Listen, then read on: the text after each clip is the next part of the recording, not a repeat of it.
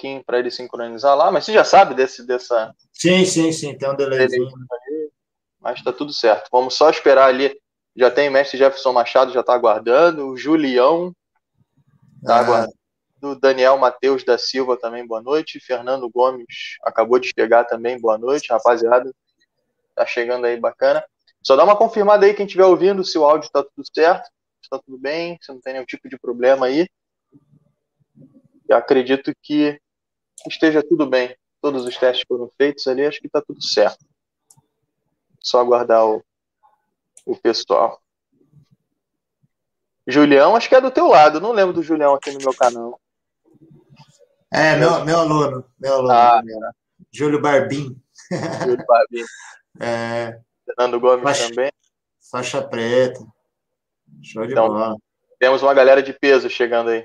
Sim, sim. Mestre Jefferson Machado também tem um canal no YouTube. A gente tem um ah. grupo no YouTube, assim, ele é do. Acho que é do Paraná, se eu não me engano, é do Paraná. Show. E eu fiz uma live com ele também, gente boa, gente finíssima. Legal. Músico também, gosta de música. Aí sim, pô. Canta bem, olha que canta bem, eu gosto. Eu gosto. É? Que delícia. Musiquinha sempre é bom, né? Anima, né? Ah, anima. Ele, ele, ele, toca umas músicas das antigas também, da nossa época ali. Pô, é difícil ver a gente hoje em dia tocando músicas mais antigas, assim. Sim. Martinelli também acabou de chegar, mas beleza. Martinelli. É, meu aluno também, ela. Boa noite, é o Nicolas Martinelli. É, o pessoal tá aí em peso. É, tá chegando. Boa não noite. vem não, para ver se depois não, não tem é... que fazer uma é. sombrinha com você lá no, na academia. É, isso aí, pô. Eu vi uns videozinhos de uma sombrinha que você estava fazendo lá, estilo bem estilo old school, aquela sombra mais solta. Ah, não, top. perninha, é, né? É o, é o taekwondo do momento, mas o meu é raizão mesmo, não tem jeito, né? Olha lá, Julião. É. Fala, Julião. É isso aí, gente fina. Eu também, eu também sou da época, né? eu comecei a treinar em 91, a gente vai falar sobre isso. Eu peguei exatamente essa época. E, pô, não, nada contra o estilo de hoje, a gente vai entrar nesse assunto também. Sim, claro. Mas são, eram coisas bem diferentes. A gente vê quem, quem faz uma, uma lutinha, uma sombrinha de luta, a gente vê no movimento se a pessoa é mais geração sim. mais antiga ou geração mais atual. Assim. É bem interessante. Sim. Dá pra. É, é muito diferente, né? É bem diferente, bem diferente. E é um assunto que eu quero, eu quero entrar bastante, porque eu sinto um pouco de falta de falar com certas pessoas assim a respeito desse assunto, porque eu sou quando eu falo do taekwondo de school, as pessoas costumam me criticar, né? Normal. Mas as pessoas não conseguem entender que é bom separar as coisas, né? Cara, eu, eu acho que tem espaço para todo mundo. A gente pode entrar. É, é, um, é um assunto bem polêmico, mas eu, eu acho que dá para dá para discutir. É, é a mesma coisa o taekwondo marcial e o taekwondo competitivo. Tem a pessoa que gosta de trabalhar com a linha mais marcial. Exato. E, e, e ela não vai trabalhar a parte competitiva. E tem espaço para ela. E professores que trabalham mais a linha competitiva. Né? Exato. Então, o importante é a gente expor a nossa opinião e ser respeitado por isso, né? Claro, Também, claro. Porque as pessoas confundem exatamente taekwondo... isso, opinião com, com, verdade, né? O taekwondo é muito grande, cara. Tem, tem espaço, tem, tem muita gente boa em todos os sentidos, é. entendeu? Você pode trabalhar defesa pessoal, você pode trabalhar condicionamento físico, parte competitiva, tem muita coisa. Então dá para dá explorar bem, né? Acho que você tem que saber o que você quer e ir atrás desse desse, dessa linha de trabalho, né? Então, acho é, tá sem dar muito spoiler, sem dar muito spoiler, a gente vai chegar lá. É, vamos, é, só tá dando uma pincelada aqui, mas. É, só para ver, ó, tem bastante coisa interessante vindo por aí. vamos ver o que nos aguarda, né? Oh. Vai ter gente chorando, vai ter gente elogiando, vai ter gente aplaudindo. O importante é, é estar todo mundo junto em prol de um, de um único objetivo. Claro, sem dúvida. Ah, grandes mestres. O Kleber TKD Ferreira, grandes Deixa eu botar aqui o comentário é. na tela. Grandes mestres, abraço, admiro o trabalho de vocês. Muito obrigado. Guaxupé, Minas Gerais. Franciele, minha aluna. Boa noite, Fran. É, Tem, tá uma galera boa aí. Show de bola. Eu vejo umas, eu vejo umas postagens suas lá no teu Instagram, é legal. É. É, Silvano, Selmo Jesus, Silvânio, isso. Silvano, Goetze. Esse sobrenome não me é estranho, parece um pouco aqui do sul, Goetze. Silvânio, ele, ele é da, do aluno seu também? Silvânio não, o Selmo Jesus não. sim. É, esse, o sobrenome Goetze me lembra um sobrenome é. alemão, posso estar enganado, mas sim. depois me confirma aí. Silvânio, se, se você realmente é daqui da região sul ou se é mais para cima, enfim. E Fernando Gomes também chegou agora. Fernando Deu, quer dizer, não sei se ele chegou agora. Deu boa noite. Então, pessoal, obrigado mais uma vez, né, por vocês acompanharem aqui. Eu estava só é, interagindo um pouquinho para quebrar um pouco o, o, gelo, né? A gente um pouco, ficava um pouco mais à vontade. E, mestre, queria agradecer muito pela, pela oportunidade de, de conhecer um pouco a sua, a sua história. Eu acho fundamental. Como eu falei para o senhor em off, eu não. Posso chamar de você? Claro, por favor. Tranquilo, né? E a gente conversou um pouquinho off. Eu, sinceramente, tá? vou ser bem direto. É, eu prefiro não, não conhecer muito a fundo a pessoa com qual eu estou conversando para ser uma coisa mais dinâmica, né? mais espontânea. Claro. E, mas eu sei, né, muitas pessoas falam o nome Carlos Costa com um orgulho muito grande, e eu já ouvi muito esse nome, é uma coisa que realmente me chamou muita atenção. E quem, quem sugeriu mais esse nome é o mestre Alexandre Coelho, que ele não está aqui na live agora, acho que ele está dando aula, mas ele vai assistir depois. Uhum. É o meu mestre, inclusive, não sei se você conhece, daqui Sim. de Santa Catarina. Ele falou, cara, procura o Carlos Costa, porque ele é um cara excelente, que vai trazer bastante informação legal, bastante história legal do Taekwondo. Aí eu, bom, beleza, vamos tentar, né? Aí fui na cara de pau, mandei mensagem no Instagram e a gente conversou, conversar, você aceitou muito de primeira, porra, não, Taekwondo, vamos, claro. vamos falar, vamos, tô, tô, dentro, né? Claro. Então, eu queria te agradecer inicialmente. Não sei se você já me conhecia, conheci meu trabalho no, no na internet. É, então, vou falar um pouquinho de mim, jogo rápido, que o foco aqui claro. não sou eu, o foco aqui é você. Mas para o pessoal que também não me conhece, né? Quem vem do, do, do, do, seu grupo, né? Da sua família, podemos dizer. Sim, sim. Então, eu sou o Felipe Marçal, uh, pratico Taekwondo desde 1990, entre 90 e 91, nunca lembro qual que é a data. Comecei no Rio de Janeiro, com o mestre José Carlos, e me graduei com ele, depois junto com o Teófanes, mestre Milplay, mestre Antônio, Hélio de Mello e aquela turma do Rio de Janeiro, a qual eu tenho uma admiração, um carinho muito grande. E em 2008 eu me mudei para Santa Catarina, vim para Blumenau com a minha atual esposa. E em 2012 eu montei a minha turma aqui. 2012 para 2013 também, não me recordo muitas datas. E desde então a gente tem uma turma aqui em Santa Catarina, né, em Blumenau, uma turma só. E por conta do amor ao esporte. Então praticamente lá vão quase 30 anos né, de, de história. É, eu particularmente eu nunca fui muito competitivo, nunca fui muito de participar de competição. Tem, admiro muito. Já tive a oportunidade de, de ver algumas lutas competitivas, né, em, em eventos. E só que eu acho que quando eu comecei a ver, você já não estava mais atuando. Eu não, eu não lembro de ter visto, né? Eu comecei a ver luta de taekwondo foi mais ou menos em 2010, talvez 9, 10, mais ou menos por aí. Eu acho que tinha acabado, pelo que eu pouco é. que eu vi, tinha acabado de, entre aspas, largar né, a seleção Sim. brasileira. Mas o que me chamou muita atenção, mestre, é que muitas pessoas falam que você é multicampeão. Isso, assim, me chamou muita atenção. Aí eu Legal. tentei encontrar alguma coisa na internet, mas eu não sei se era verdade ou se não era verdade. A gente tem, tem que tomar muito cuidado, né, com relação claro. a isso. Mas o que eu vi foi um negócio assustador, mas assustador. A parada assim, surreal, surreal. Tipo, nona, nove vezes campeão brasileiro, dez vezes campeão paulista. E era uma notícia de 2012, ela já tem nove anos. Você vê se de lá pra cá tinha mais coisa. Uma parada assim, surreal. Então eu gostaria que o senhor se apresentasse para quem não conhece, né? Para quem está do meu lado e não conhece o mestre Carlos, Carlos Costa, fica à vontade. O espaço aqui é seu, fala que você bem entender, sem, sem cerimônia. E a gente vai bater esse papo bem interessante, tenho certeza. Cara, em primeiro lugar, eu queria agradecer o convite, né? Quando você entrou em contato aí, falar que queria falar de taekwondo, para gente que ama, que ama o taekwondo, que é a nossa modalidade, é, falar do, de taekwondo é sempre um prazer, né? É, é, muito bacana a gente fazer lives, né?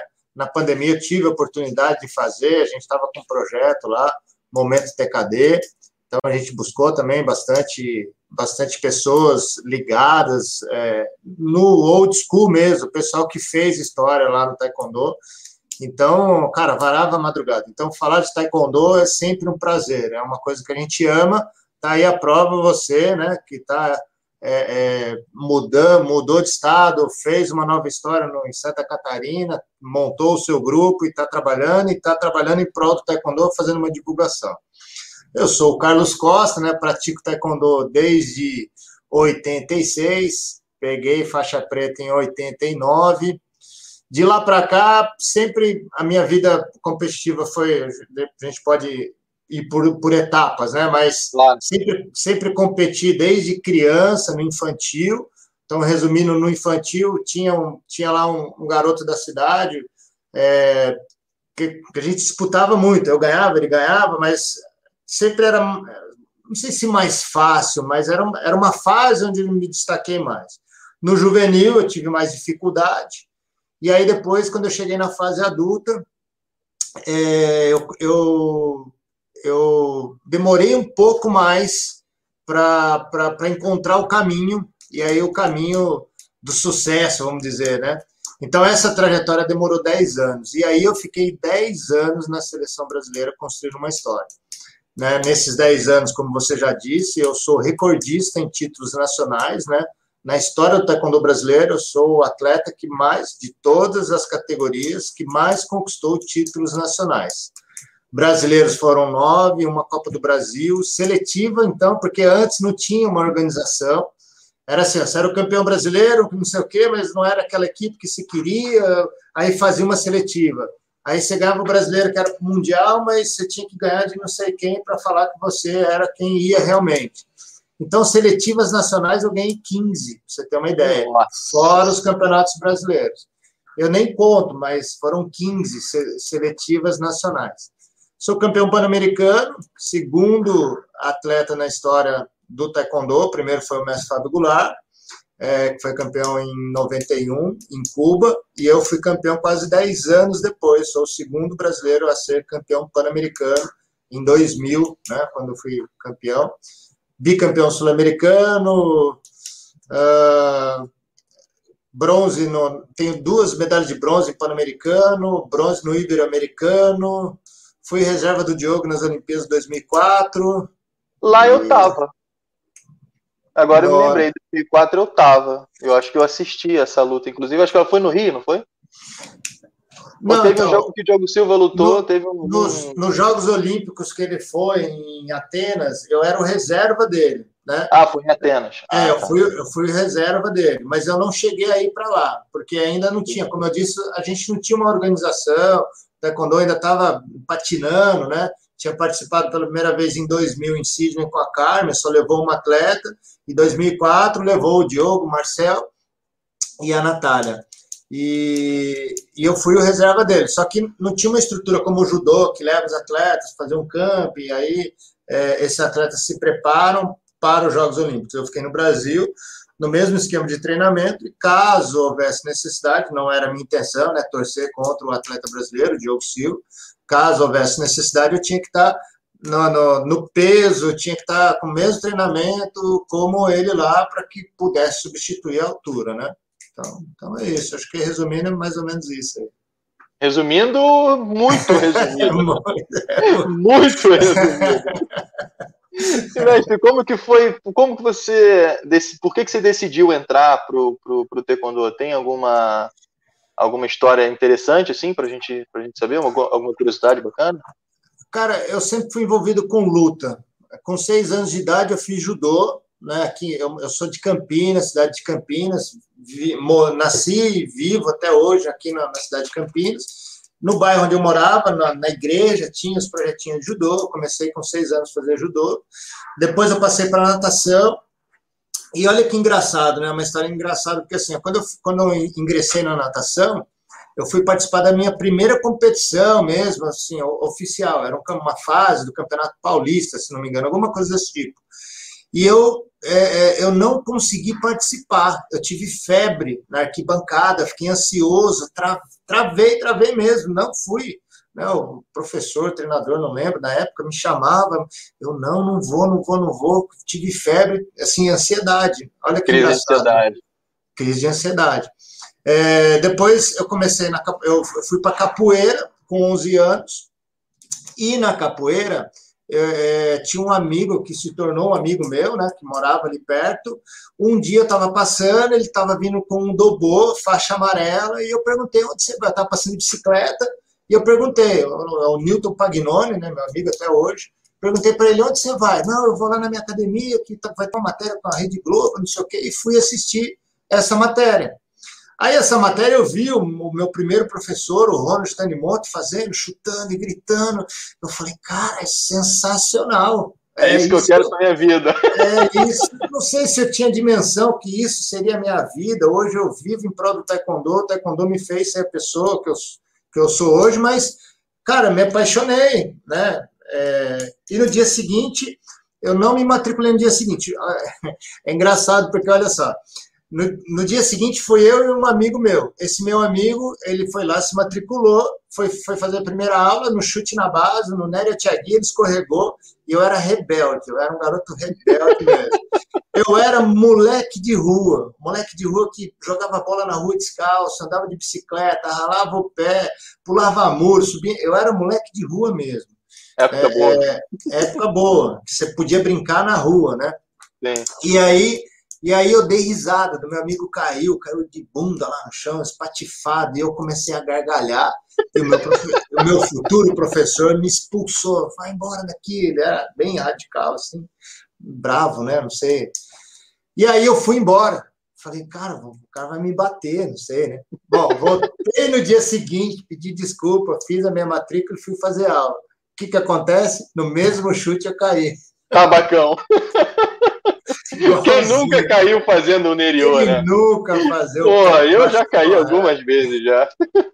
Puta, foi show de bola. E aí, tô até hoje há 35 anos no Taekwondo, né? Conquistei ah, muitas coisas na minha vida, é, faço parte da, da história do Taekwondo brasileiro. Pai, realmente, eu já ouvi muito falar. Como eu falei, eu não, eu não me aprofundei, mas o que eu ouço de gente falando, Carlos Costa, Marcel é. Venceslau, o Márcio Venceslau, acho que eu acredito que foram em, em, gerações próximas, né? Períodos, não gerações. Em é, períodos a gente, a gente eu, eu fui um pouco antes, mas a gente conviveu muito. Né? O Márcio, o Marcel, a gente treinava com o Mestre Carlos Negrão, a gente tinha uma equipe no Bay Barione que, cara, era a melhor equipe do Brasil. As pessoas vinham de, de todo lugar do Brasil para treinar com a equipe do Mestre Carlos Negrão no Bay Barione. Então era, era sensacional, né? É, é, eu me deslocava, eu sou de Campinas, 100 quilômetros de, de São Paulo, eu me deslocava três vezes por semana, pegava o ônibus, andava quatro quilômetros, treinava duas, três horas, comia minha marmitinha fria, pegava, andava os quatro quilômetros, pegava o ônibus de volta, chegava em Campinas, trocava para poder dar aula, mas não largava. Ali era, ali era o celeiro mesmo de campeões, tanto que ali saiu atletas olímpicos, campeões mundiais, é, campeões pan-americanos, né? Diogo Silva treinou ali, é, todos do Brasil inteiro vinham, vinham treinar com a gente, né? A gente ia também para outros estados, mas era uma referência, era o Baby Barione, né? Em São Paulo com o Carlos Negrão. É, eu tentei até um contato, acho que eu, eu devo ter tentado um contato com o Carlos Negrão também, pelo Instagram, a Natália, o Diogo, mas são, nem, nem sempre eu consigo, né? São pessoas de difícil acesso, muitas das vezes e tal. Sim. Então, às vezes eu não tenho resposta, enfim. O, o, os irmãos Venceslau também, eu já tentei contato com eles. Porque eu, porque eu quero trazer justamente essa parte do Taekwondo para conversar, sabe? Para conhecer. Né? Isso eu acho bem ah. bacana. Não, mas isso aí eu te passo contato, eles são pessoas que vão atender com, com o maior prazer aí para divulgar o nosso esporte. Ótimo, maravilha, que é sempre bom trazer. Cara, eu sou, como eu falei, eu sou apaixonado. Da mesma forma que você é apaixonado, eu também sou louco pelo taekwondo, eu faço tudo pelo taekwondo. Não é, não, eu não vivo do taekwondo, né, ainda. É, é, é, mais uma questão de é como se fosse uma obrigação, sabe, minha, tipo, com a Sim. sociedade. Eu quero levar os valores do taekwondo para a sociedade da mesma Sim. forma que o taekwondo trouxe valores para minha vida. Né? Eu, eu me é. sinto nessa obrigação como uma forma de retribuição, sabe? Claro. E esse, esse é meu objetivo. Então tudo que eu faço hoje gira em torno disso, né? O taekwondo está em algum momento conectado com isso. Eu... Vamos dar uma passadinha nos comentários rapidinho, senão eu acabo deixando, deixando legal. passar. O tá falando um monte de coisa legal. Né? Tem, é, o André Anjos, grande abraço para o mestre Carlos Costa. Pô, e para mim, não tem abraço não, não?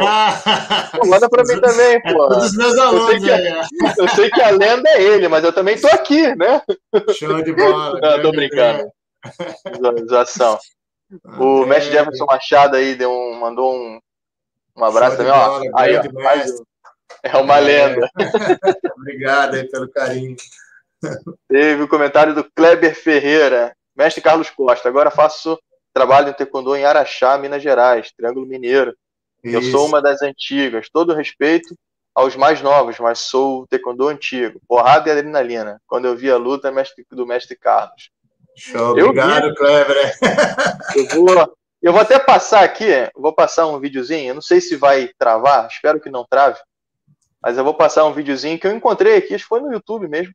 Sim. Do, é um, um, falando, é, mostrando um pouco das lutas, né? Sim, é um, uma coletânea aí da, das minhas lutas, né? Isso era o Campeonato Paulista, aqui foi na cidade de Campinas, a Ponte Preta. É o Campeonato Paulista ainda.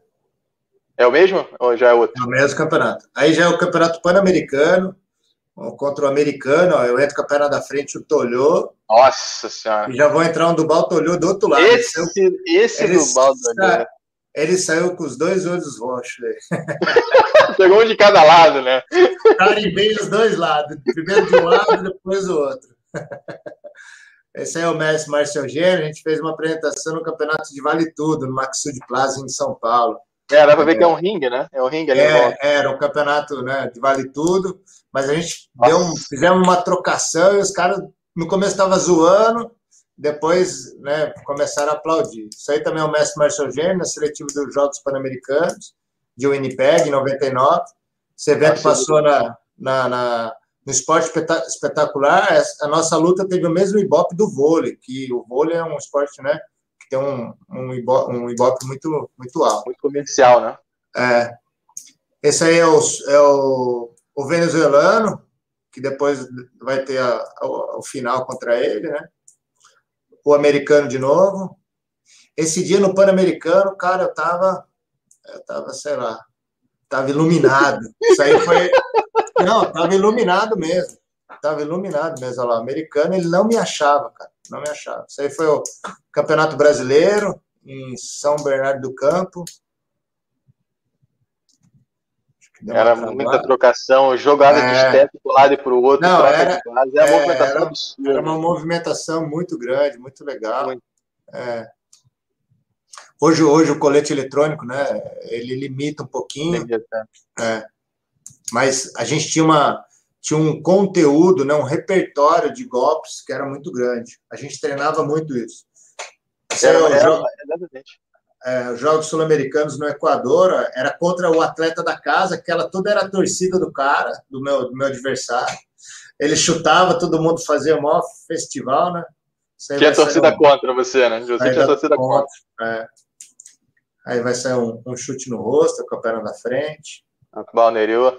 É. Era, era, uma, era uma marca minha, era, era o Dubal, Dubal, Dubal Tolhô. Pois é, eu reparei isso, né? Você é. gostava do Dubal Tolhô, né? Esse aí ó, era semifinal do, do Pan-Americano em Cuba. Eu estava ganhando e o Clóvis Aires, que era o meu técnico, ele falava assim: para, para, a gente está ganhando.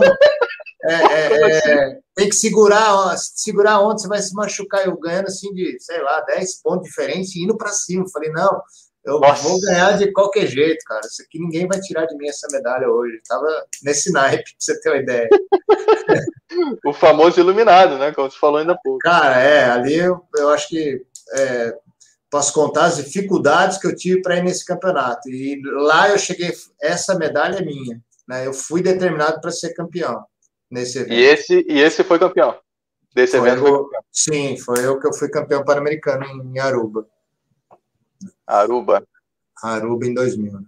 Aí oh, volta, do de novo. É, volta no Campeonato Brasileiro.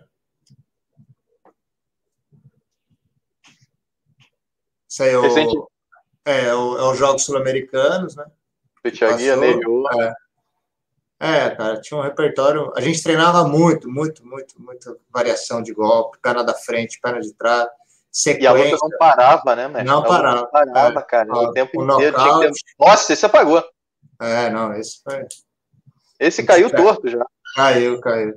Ele entrou com a minha perna boa para trás. Aí, é, não. não estudou aí, antes. Aí era pedir, né? O mestre Carlos Negrão, que era o nosso técnico.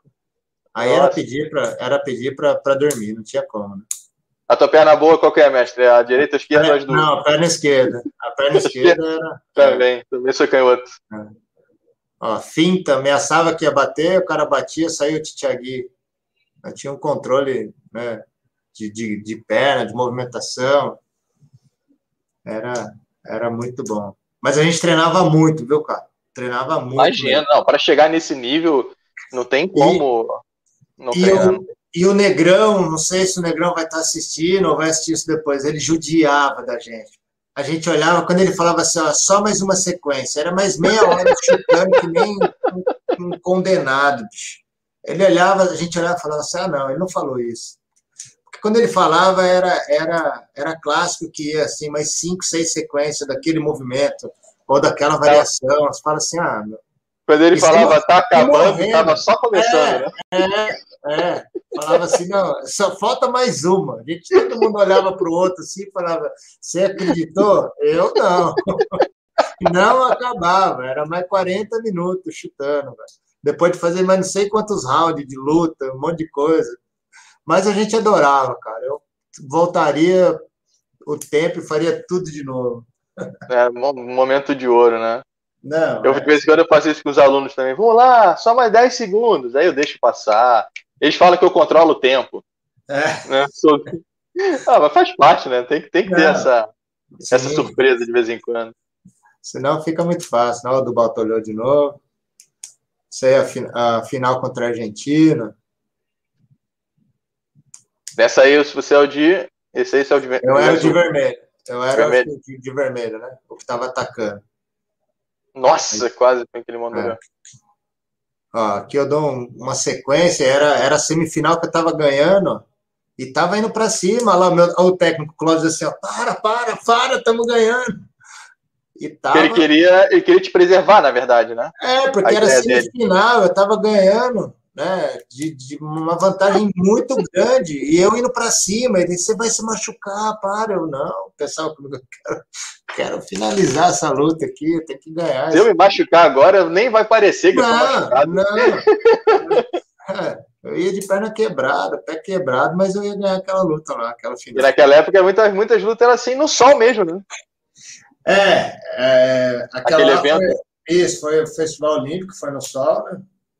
Fiquei cheio de bolha no pé. Depois da minha luta, os atletas começaram a lutar de, de sapatilha. Essa aí, ó, contra o venezuelano, né? Que é clássico. Nossa senhora, esse apagou também. É, não esse, não, esse, esse, esse foi nocaute. Esse pega milimetricamente. É. Nossa senhora, lindo pedalada. É. Esse aí lindo. viralizou o mundo, essa, essa imagem, né? em outro ângulo. Com, com razão, né? Não, esse Lindo, desmonta mesmo, é, desliga a chave, né? Ele desliga o disjuntor, né? É, não, não, tem como. Pegou. E eu já vi tanto essa cena, é, é, câmera lenta, várias situações. O pé dele passa milimetricamente no, Sim, meu nariz, no meu nariz, assim, ó. É. E eu consigo sair, mas eu, eu treinava isso todo dia, de manhã, de tarde, de noite. Todo dia, todo dia, todo dia. Esquiva, entra do bal. Esquiva, entra do bal. Esquiva, entra do bal. Do bal. É, é... Ou São treinava, vezes. É, eu treinava todo dia é, Bandal, Titiagui e o Dubal. Eu dava aula três, três períodos. Então, de manhã, eu fazia assim, ah, vou treinar raquete do bal, à tarde o Titiagui, à noite o Bandal. Lógico que mesclando, mas dando ênfase. Sim. No outro dia, eu só inverti a situação, porque o cara da manhã que treinou o Dubal, ele vai treinar o Titiagui. E o cara da tarde que treinou o Titiagui vai treinar o Dubal. O cara da noite que treinou o Titiagui vai treinar o Bandal. Resumindo, eu treinava tudo todo dia. Então, tinha... E era, é o que eu costumo dizer, né, mestre? Por mais que a gente tenha um repertório na época, né? Tinha um repertório muito grande.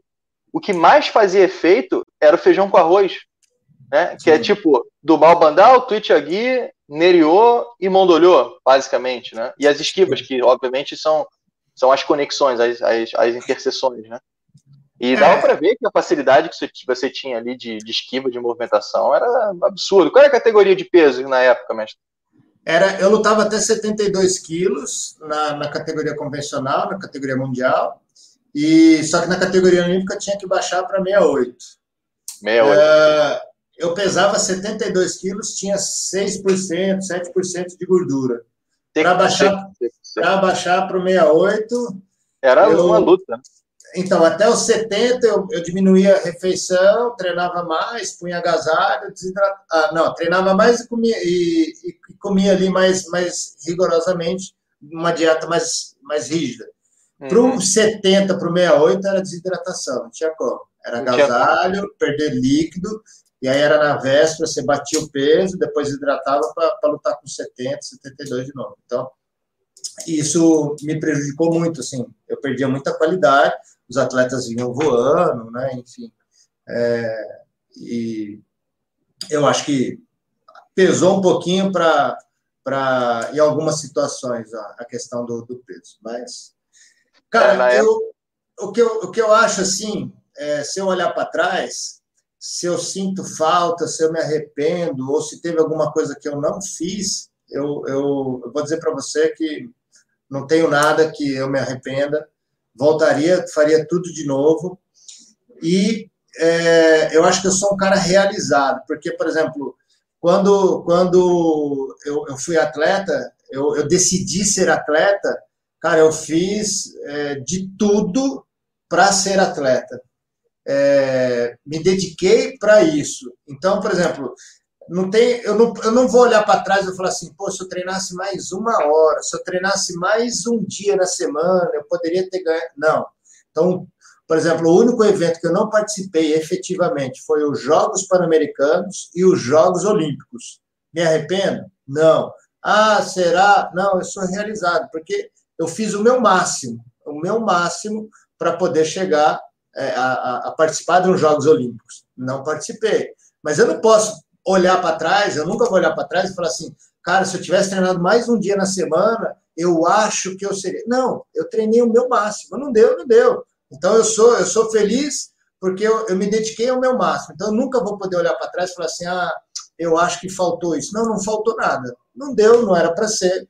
E eu sou feliz com tudo que eu já conquistei. Que eu, eu acho que com as condições que a gente tinha, cara, sei lá, eu fiz mágica eu fiz mágica mesmo, conquistei muita coisa, porque a gente não tinha estrutura, não tinha, não tinha verba, é, não tinha é, apoio, um apoio hoje os atletas, né? Tem bolsa atleta, tem bolsa pódio, tem clube para os jogos em São Paulo, a gente tem os, os jogos abertos, jogos regionais, tem faculdade, tem, então você tem um repertório que você pode você pode viver disso. Eu dava aula o dia inteiro, para manter o meu sustento. É, tinha o apoio da Bad Boy, né, que é conhecida, a marca mundialmente até hoje, mas ela me ajudava com roupa, com kit, eu vendia isso, fazia dinheiro. Fazia dinheiro. E, e com, com, as minhas aulas, cara. Então, assim, eu trabalhava o dia inteiro, né? Sempre trabalhei, sei lá, acordava cedo, na época eu era atleta, 8, 9 horas, ia correr, não sei o quê. À tarde, à noite, eu dava aula o dia inteiro para poder ganhar meu sustento né? Que nem eu falei, eu, trabalhava, eu treinava de manhã, de tarde e de noite, porque eu dava aula de manhã, de tarde e de noite. Então, eu bolava minhas aulas em cima da minha necessidade. Então, eu nunca vou olhar para trás e vou falar assim, ah, se eu tivesse. Não, eu fiz o, o que eu tinha que fazer, cara. O que eu conquistei foi porque era merecedor e o que não deu, talvez por falta de estrutura, né? Se tivesse a estrutura que hoje os atletas têm, cara, eu não sei eu sonho que eu poderia ser campeão mundial, poderia ter, ter participado de uma Olimpíada. Eu, eu acho, eu acredito, não sei. É, muita gente, assim, é comum, né, a gente ouvir falar de, de pessoas que estão no, não vou dizer topo, né, porque acho que ninguém chega no topo, a gente sempre está em direção a ele, mas chegar lá é, seria muita, muito egoísmo, né, a gente falar. Sim. Mas, enfim, é, as pessoas que estão em evidência, muitas das vezes, elas são invejadas, né? Fala assim, ah, pô, ele tá lá porque fulano colocou ele lá em cima. Ah, porque, sabe, tira o mérito do, do, do, atleta, né? Aí uma coisa que eu costumo dizer para as pessoas é o seguinte: você tem noção do que que esse cara precisou passar para chegar onde ele está hoje? Você faria, né? Você, você, você, teria condição de uhum. passar pelo que ele passou, se dedicar ao que ele se dedicou, uh, é, para estar onde ele estava naquela época? Aí, ao mesmo tempo, me veio na cabeça agora: quem seria o Carlos, mestre Carlos Costa com o recurso que tem hoje? Recurso tecnológico, recurso de, de, de profissionais envolvidos. Era tanta coisa que antigamente a gente treinava era no chão, né? Não tinha nem tatame. Você falou ali, com o pé cheio de calo, cheio de bolha e tal. Imagino que tenha sido uma luta no chão um pouco mais rígido, né? Que hoje é tatame e tal, tem, tem, tem, toda, tem todo o aparato de recurso, né? É isso aí. E, e a sua, essa dedicação, eu sempre falo, né? Resultado ele vem de acordo com a dedicação, ele é proporcional à dedicação. Então, se você teve todos esses, esses é, reconhecimentos, né, esses títulos, cara, não tem como, é dedicação. Né? Então, é, realmente é algo assim que hoje em dia eu, eu, eu, sinto um pouco de dificuldade de enxergar isso, claro, em algumas pessoas, né? E achar, pô, não, eu quero ser um campeão, mas eu não quero pagar o preço para ser campeão, sabe? Uma coisa que não faz muito sentido. É. Então, isso eu vejo muito, muito em você assim, pô, você lutou para isso, você chegou, eu quero, eu quero isso aqui. O que, que eu tenho que fazer para chegar lá? E Sim. foi, né? É. é. É, eu lembro quando a gente já estava num, num, certo destaque, que eu, que eu já era campeão brasileiro algumas vezes, as pessoas olhavam e falavam assim: ah, você tem talento, você tem. Cara, quando eu comecei a treinar com o Negrão, ele falou para mim, e eu falo isso para ele, que assim, né, é, orgulho até, ele falava que eu não sabia dar mão do olhô, cara. Ele chegou e falou, cara, você não sabe dar mão do olhô. Eu falava, cara, vou provar pra você. Eu fui treinar, velho. Eu fui foi rodar, treinar, foi rodar. Eu fui treinar mão do olhô e virou um dos meus golpes, assim, é, fatais. Fatais. Eu dava mão do olhô com as duas pernas. É, é, treinava muito, muito, muito. É, é, como eu disse, eu, eu deixava minha família, eu deixava minha cidade, eu, eu deixava de pagar contas pessoais para não faltar no treino, porque aquilo ali eu bancava do meu bolso, né? As viagens, tinha um custo de viagem, é. três vezes a semana eu ia viajar, tinha alimentação, você é, é, deixava de dar algumas aulas, porque você não era só professor, então eu deixava de dar aulas para poder treinar. É, e chegava lá cansado, com sono, com fome, cara, mas não não você... Aí você chegava no treino, você olhava o cara e falava, pô, esse cara é campeão porque ele treina, esse outro aqui ele, ele é bom porque ele treina, esse cara é isso porque. E aí não tinha como. Você falava assim, se eu quero ser campeão, igual ou melhor, eu vou ter que fazer melhor do que ele. Então isso nos, motiva... nos motivava muito. É... E aí o resultado aparecia quando você estava na competição. Né? Quando você chegava lá, tudo aquilo que você treinou, né? a gente é, é sangrava no treino para sorrir no, na competição, né? É, hoje, né, eu sou formado em educação física, eu sei por estudos que é, você vai render 70%, no máximo 80% do que você treina né, no dia a dia. Se eu treino 50% do meu potencial, eu vou ser 70% de 50%. Se eu treino 100%, eu vou ser 70%, 80% do 100% que eu treino. Isso é fato. Então, a gente treinava exaustivamente. Não tinha. Então, é por, isso que, por isso que eu falo que assim, eu nunca vou olhar para trás e vou falar assim: ah, se eu tivesse treinado mais meia hora. Não. Cara, eu, é, em 2001, na. Do, é, 2 de, janeiro, 2 de fevereiro de 2001, eu capotei um carro, eu tinha, eu tinha machucado o pé, estava voltando de lesão, estava indo para São Paulo numa chuva, capotei o carro e era, era reta final da, da, da seletiva para a Olimpíada. Cara, eu, eu, encostei o meu carro, que eu tinha acabado, tinha dois meses que eu tinha comprado, não tinha seguro. Encostei, no encostei o carro, capotado, tudo amassado, PT, no quintal do meu tio, cobri, falei, cara, vai ficar aí. Ou eu vou Agora correr atrás da Olimpíada, ou eu vou correr atrás do, do carro que eu queria ter. Encostei, ficou seis meses eu andando só com a botinha, que eu tinha uma botinha, tinha um carrinho, o carro capotei, DPT, continuei pagando o carro todo mês e deixei ele encostado. Falei, cara, não vou, meu sonho é para a Olimpíada, eu vou me dedicar para a Olimpíada.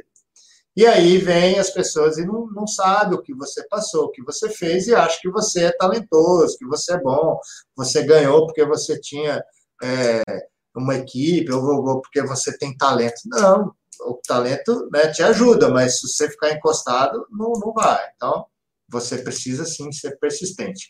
Eu demorei 10 anos para ser campeão paulista e fiquei 10 anos na seleção brasileira. Então, quando as pessoas né, perguntam, ah, ou quando eu vejo alguém que, ah, mas eu perdi. Cara, eu demorei 10 anos para ser campeão paulista e fiquei 10 anos na seleção brasileira.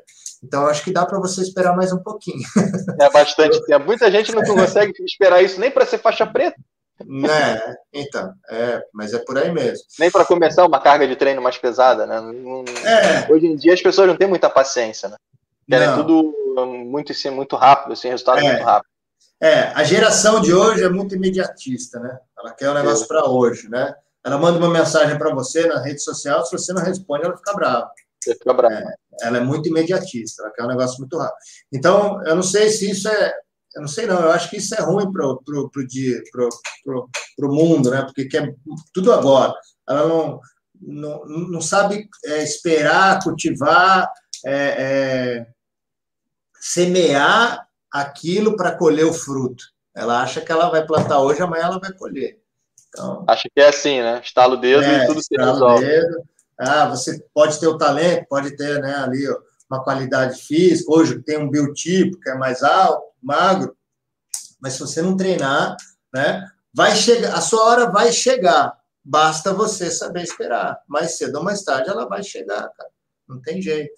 É, ter talento não é a fórmula, né? O talento faz parte da fórmula.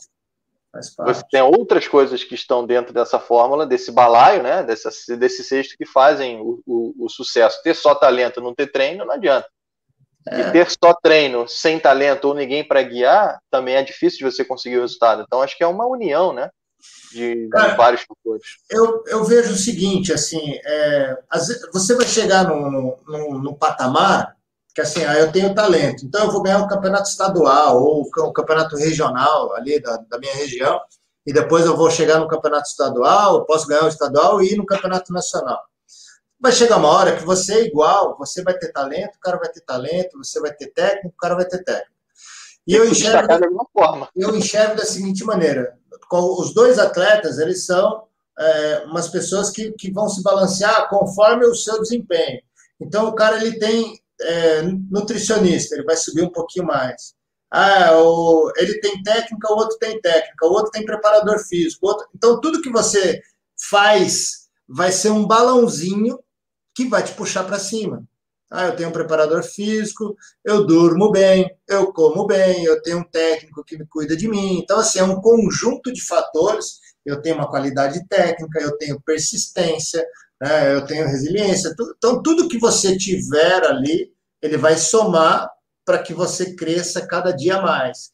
E o treino, cada vez que você treina, você vai construir né, uma história, né, um, um resultado que lá na frente é, vai ter um peso muito grande. Quando eu fui para o Campeonato Pan-Americano em 2000, eu já tinha sido medalha de bronze, medalha de bronze em, em Cuba. E aí eu, eu, eu falei, cara, eu preciso ir. E, e no Pan-Americano seguinte, eu machuquei o pé.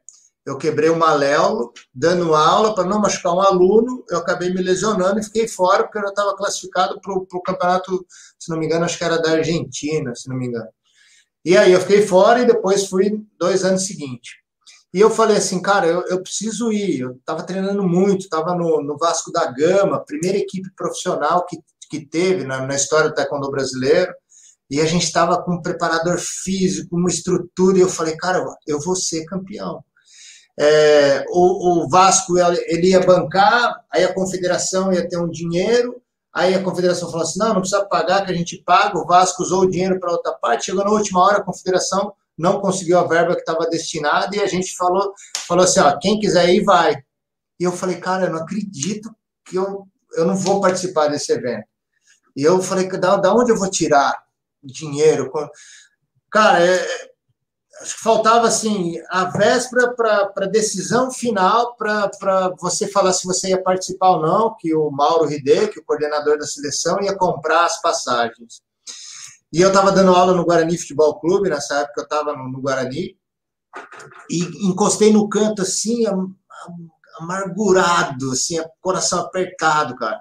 E eu comecei a chorar falei assim, eu não acredito que eu não vou para esse campeonato porque eu me preparei, eu, eu sei que eu já fui bronze, eu ia ser no mínimo prata, eu tinha isso na minha cabeça. Comecei a chorar mesmo no cantinho, assim, virei de costas para os alunos, no cantinho da parede. Aí um aluno chegou, não, você vai, você vai conseguir, você vai, você vai ver, não sei. Começou a falar uns negócios, eu falei assim, eu vou nesse negócio, cara. Liguei pro cara, Falei, velho, compra minha passagem aí. É, pode parcelar? Pode, pode dar seu cheque aí em cinco vezes, na época, não lembro, que eu vou para esse campeonato. Cara, eu não sei como. Eu arrumei um cartão. Não, minta, eu falei, pode ir que eu, que eu, que eu vou. Arrumei um cartão emprestado para comprar passagem. Arrumei outro cartão emprestado para comprar comida, porque eu não tinha dinheiro para comer lá.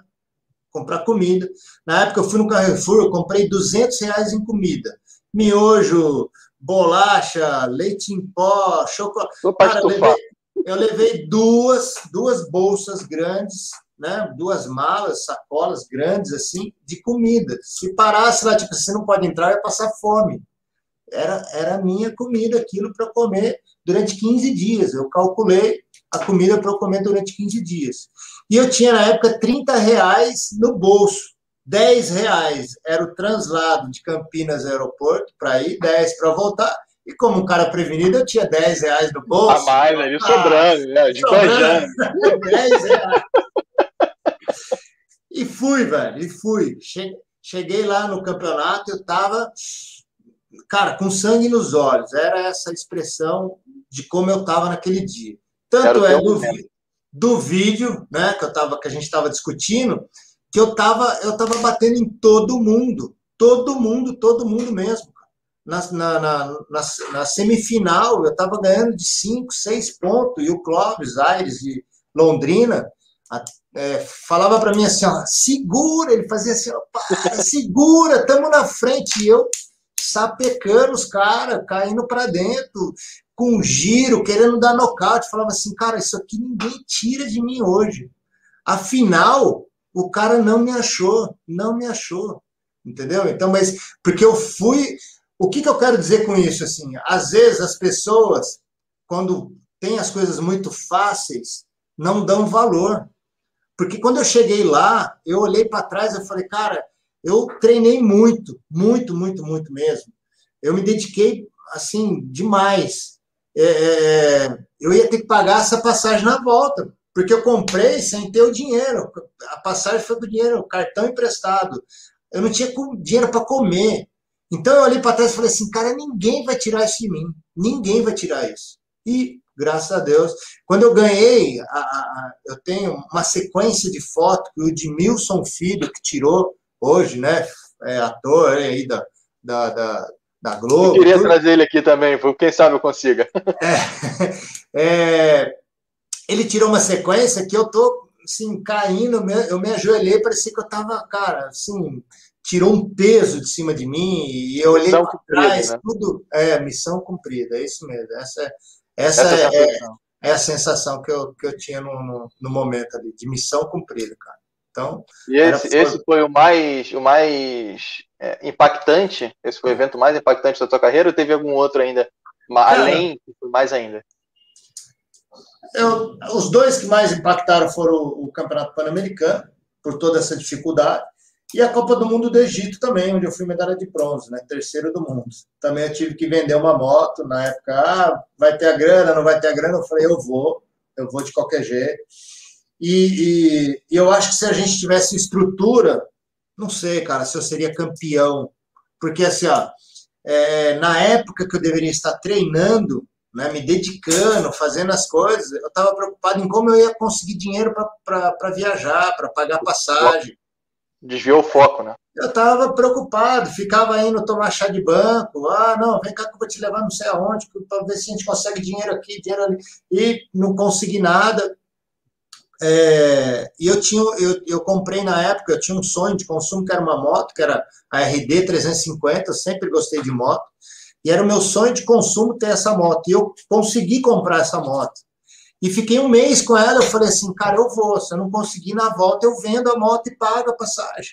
Na mesma história, fui lá, comprei a moto com, com cheque emprestado, na época se usava muito, né, o cheque, pegava um cheque de uma pessoa que tinha crédito na praça, Aí você comprava, comprei a passagem, não conseguiu patrocínio. Quando eu voltei, eu vendi minha moto, né? Que era o meu sonho de consumo. Fiquei um mês com essa moto, vendi, paguei a passagem, e, né? E cheguei lá, falei, cara, eu vou, eu vou medalhar, eu vou medalhar. Se eu tivesse me dedicado, tivesse uma estrutura, será que eu seria campeão da Copa do Mundo?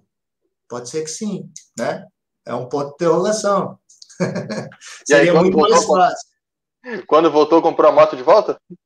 Não, quando eu voltei, eu vendi a moto, né? Eu tive que vender para ah, pagar a passagem. Quando... É, ah, sim, é. sim. Porque eu estava esperando algumas respostas. Ah, a gente vai te ajudar, vai te ajudar. Quando eu cheguei aqui no Brasil, chegou a época lá de pagar a passagem, não teve nada, eu tive que vender minha moto. Mas As promessas... Não, não me arrependo, não me arrependo, faria de novo, né? Faz parte da história, né?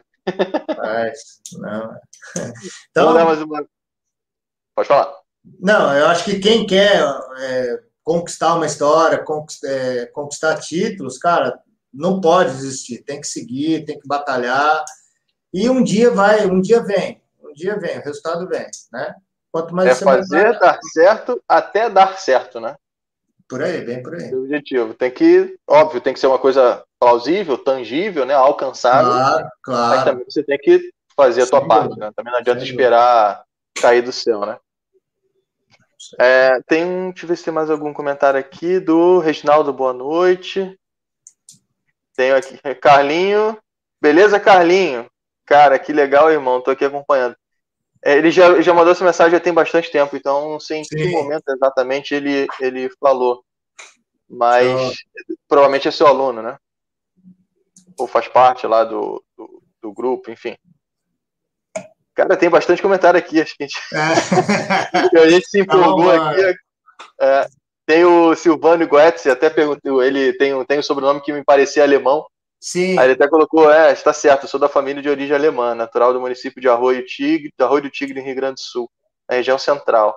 Comecei a praticar na cidade vizinha, Sobradinho, há um ano, junto com os meus filhos.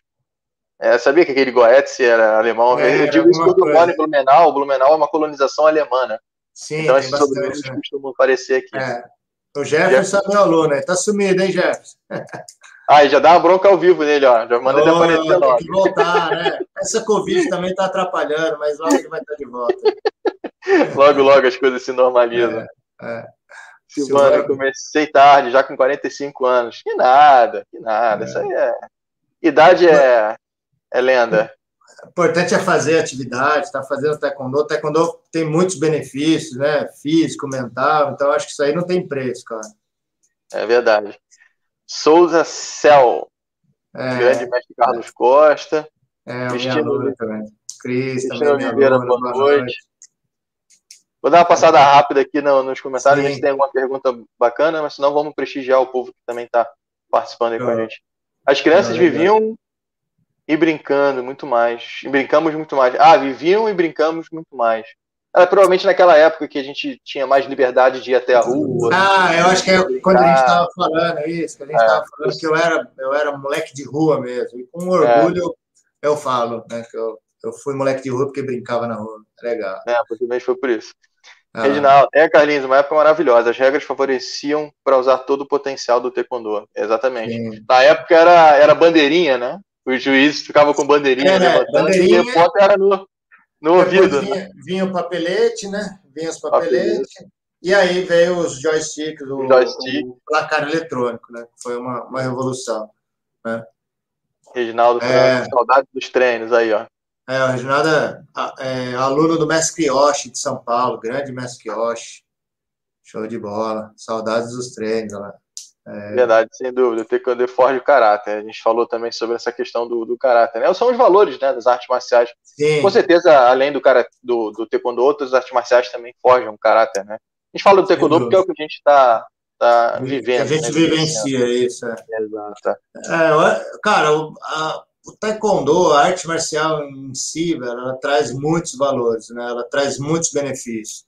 É, eu estou falando de competição aqui, mas para conquistar as minhas, as minhas conquistas, eu tive que ter muita persistência, muita disciplina, né? Porque, cara, você acordar com dor, acordar machucado, acordar cansado, cara, isso é disciplina, é persistência, perseverança, entendeu?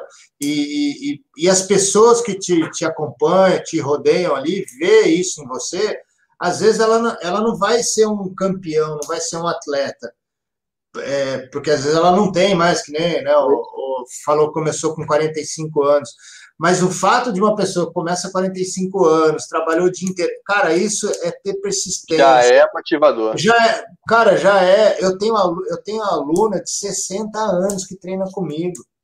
Cara, eu falo que essas pessoas são exemplos. São iluminadas. É muito, é muito fácil você começar cedo, né? Você ter flexibilidade, ter mobilidade, você vai desenvolvendo, depois vira atleta tal. É, é um processo que você pode lapidar. Agora, você pegar uma pessoa de 40, 50, 60 anos e falar que, né, ela, a dona Hermínia lá treina comigo, ah, eu queria fazer alguma coisa, eu sempre quis fazer uma luta, e dá show na aula, cara, não é que faz mais ou menos, não, ela treina mesmo, você fala, cara, é exemplo. Então, é, essas pessoas também são campeãs, são campeãs na vida, que são exemplos para nós que somos atletas, ou fomos, ou somos. Então, é, é, eu sou muito privilegiado, porque assim, eu ensino o que eu gosto e aprendo com as pessoas que estão do meu lado, cara. Isso aí não tem preço para a vida, velho. É muito, muito legal mesmo. É, você falou da, da, das pessoas com mais idade, né? Que começam no taekwondo e tal. Só essas pessoas têm tantos argumentos e justifica teriam, né? Tantos argumentos justificativos para não fazer nada e elas estão ali. E tem tanta gente que não tem justificativa nenhuma que fica, vai para academia, mas fica naquela, naquela moleza, não dá o valor que deveria, não se dedica o que deveria. Isso realmente, isso faz falta, né? É, isso, Aí, isso não tem, tem preço. Não tem preço. Reginaldo, tu falou, é, Carlos Costa, nunca era luta morna. sempre aquecida, sempre incendiada, né? É, pô. Era uma luta. É, os vídeos que eu vi, os vídeos é. que eu vi é. foram assim, não, não, não tinha vídeo luta morna, não, era tudo na guerra. Sim. É, Cristiano. Oliveira, boa noite. Boa noite. O, uma do Reginaldo de novo aqui, a última. Você e o Márcio, dois guerreiros lutando. É, eu lembrava Sim. que tava um sol de rachar e vocês lutaram em campo aberto. Acho que foi aquela do. É, é a luta do, do, do, Rio de Janeiro. Passou na Globo, né? passou na Globo. Né? Eu saí com o pé cheio de bolha, cheio de bolha mesmo. Lá não tinha tatame nesse, nesse dia? Não, tinha tatame, mas era aberto. Não, tinha tatame, mas era aberto. Praia de Copacabana. Pô, ah, Marizia, pelo... suadeira. Não, não, não, sol de 40 graus, sol de 40 graus, não tinha. Não famoso tinha... Rio 40 graus. Né? É, senti na pele, senti na pele. Literalmente. Literalmente. Ah, era linda, muita adrenalina. Cara, tem um, o Daniel Matheus da Silva tá fazendo uma, uma pergunta aqui de quanto tempo eu demorei para virar faixa preta, cara. É, se me permite eu responder aqui, que é uma pergunta claro. legal. Eu não cara, achei eu... aqui ainda essa pergunta, deve estar mais lá para baixo, né? É, pode ser. É... Fica à vontade, pode, pode. É que eu ia Cara, só colocar como... na tela, mas pode começar, pode falar à vontade. É, depois, depois você pode, você pode, quando você achar, colocar aí. Eu comecei a treinar em, em 86 e três para quatro anos eu peguei faixa preta, né, em 89, dezembro de 89. É, eu comecei é, a, a, treinar, né, criança, 11 anos, e com 14 anos, cara, não saía da academia. Né. Eu comecei a trabalhar na academia do meu professor, eu ia lá, eu limpava, não sei o quê, eu ajudava, aí comecei a dar aula, e todo dia eu estava na academia. Eu ia para a escola, ia para academia, ia para escola de manhã, ia para academia no meio do, do dia, duas, três horas, e ali eu ficava até 10 horas da noite. É, então eu tive um processo muito rápido até pro, pro momento que, que eu fui. E antes tinha uma coisa que era, era, era típico. É, hoje a gente tem uma graduação, o cara tem que passar de faixa. É, na década de, de 90, se você era muito bom, se destacava, você ganhava faixa, você ganhava gubs a mais. Então, vamos por ah, da, da, verde, você, da verde você pulava para azul, ponta vermelha, você pulava um, dois.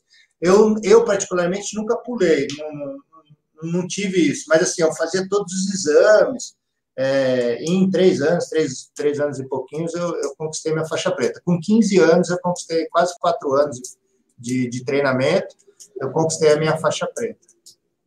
Boa. Eu demorei um pouquinho mais, eu demorei 10. 10. É. Mas a questão é que cada um escolhe, né? Eu não era Sim. atleta de ponta, eu não vivia de taekwondo, eu não tinha tanta frequência quanto você e tal. Eu uhum. acho que para mim, né, para o momento que eu vivi, 10 anos para mim, acho que foi bem equilibrado. Não foi acelerado, não foi, não foi demorado, Sim. mas acho que foi bem equilibrado e eu fico tranquilo também com relação a isso. Claro. É, tem uma pergunta aqui, não sei se você vai saber, mas enfim, vou colocar na tela. O que você acha do Michael Page do Bellator? Você acompanha MMA? Cara, muito pouco. Muito pouco. É, então não sei se saberia. Se é, não me engano, mais... ele, é, porque ele tem a base do, do, do, do Taekwondo. Se não me engano, é o, é o que sobe na tela, fazer o chute, dá o giratório, um cabeludo, se não me engano, né? Não sei se é isso aí, pode, pode não, confirmar. Não Mas vamos aproveitar é, esse gancho, que tem, é um eu, assunto que eu acho eu, legal. Eu acho que o Taekwondo, é, para você entrar no MMA, você tem que ter base. Né? Você pode ter a base do Taekwondo, como o Lyoto Machida tinha o Karatê, né? então aquilo ali você começou a treinar. Mas você vai ter que treinar soco, você vai ter que treinar chão. Eu acho que é, com o taekwondo, os golpes do taekwondo, você consegue dominar mais a distância, né? E consegue, nessa parte de chute e distância, ter uma certa é, vantagem sobre seus adversários. Porém, você tem que ter um repertório a mais. Porque o cara ele vai tomar um chute, ele vai se defender, ele vai, ele vai vir na trocação curta, que é de soco, vai colar em você. Se você não tiver o jiu-jitsu, e aí você vai, você vai ser engolido no MMA. Vai te levar né? para o chão e é um abraço. Sim. É. O, o Anderson Silva foi um atleta de muito destaque e a base dos chutes do Anderson Silva foi o taekwondo. Né? Taekwondo. É, é, o taekwondo. É o Aptiagui que ele fez contra o Vitor Belfort, então um chute muito marcante que é do taekwondo. Né? Virou capa de jogo, né, esse chute. Essa é, foto também se pulou. É uma tiaguizão, raiz lindo, de dedo, lindo. raiz de dedo, clássico, joelho flexionado, chutou, a pessoa não articulado, vê. Articulado, né? Articulado, não, bem articulado. Não, é, tá Quadril projetado para frente. 100%. 100%. E, e o Vitor Belfort não viu, né? Porque o chute de taekwondo, ele, ele é muito rápido é, e, e, muito centrado, muito fechadinho. Se você usar corretamente, lógico, tem um momento, tem o tempo, né? Ele pegou na hora certa e, e, e, foi feliz ali naquela situação, né? Deu no que deu, né? Recentemente eu fiz uma live com o Bruno Coreia também, é um, é um, é um menino que tem a base do Taekwondo, não sei se você conhece. Ele, é, ele nasceu aqui em Brasília, mas ele está atualmente no Rio e, e, vem se destacando no, no MMA também, participou do CUP, fez algumas lutas no UFC e tal. E ele falou exatamente o que você falou. Exatamente. Tipo, no Taekwondo tem, obviamente, recursos que você pode tirar, o repertório que você pode tirar, que é o deslocamento, movimentação, cálculo de distância, aquela, aquela agilidade, né, a plasticidade de alguns chutes, de alguns movimentos. Mas é claro que você não vai ser um excelente lutador de MMA se você focar apenas no Taekwondo. Não, não tem como. Você tem que fazer sim, trocação sim. com boxe, tem que fazer chão de jiu-jitsu, tem que fazer wrestling, judô para derrubar, wrestling para ter aquela movimentação no solo também. Por isso que é MMA, né? Arte marcial mista. Você não tem como ser especialista em um só e tentar lutar MMA. É muito difícil você se destacar de alguma forma. Então tem que Sim. pegar o repertório de, de cada um, né? Sem dúvida. É, vamos ver o que, que tem mais aqui para não deixar passar muito essa galera aqui, que a galera tá interagindo, cara. É a live que eu tive mais interação até agora. É, que legal, pô. Fico feliz aí de poder. Pô, viu? Tá atraindo bastante gente isso aí. O Kleber Ferreira botou: abraço, Felipe Massal. Acompanhe seus vídeos também. Tenho 27 anos. Taekwondo é minha vida. Amo o é. meu Taekwondo. Abraço. Abraço, Kleber. Muito obrigado por estar por aí também. Ah, Julião. Carlinhos é. também judiava. Você falou que o Carlos Negrão judiava de você? Ele tá te dedurando aqui, ó. O, o Júlio, o Júlio foi meu aluno desde moleque, moleque mesmo, assim. É, ontem ele voltou com o filho dele. Julião, amanhã tem aula atrás. O moleque dele ficou apaixonado. Eu acho que ele se realizou, que eu via os olhos brilhando do Júlio. Está muito tempo afastado do taekwondo, mas viu lá o garoto dele de 11 anos. Pula, ele pulava, ele disse: Não, não, eu quero fazer, quero voltar, quero voltar. A energia então, ali, né? A energia querendo não, sair de O Júlio jeito. não conseguiu falar de emoção, cara. Então, muito legal, Júlio. Fiquei feliz mesmo. E o Júlio, o Júlio é um cara de, cara, quase 2,90m, 2 metros de altura.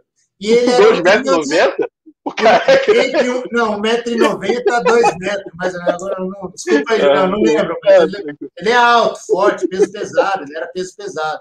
E o Julião era o meu sparring, cara. Era o cara que, que eu punha lá. Sofria.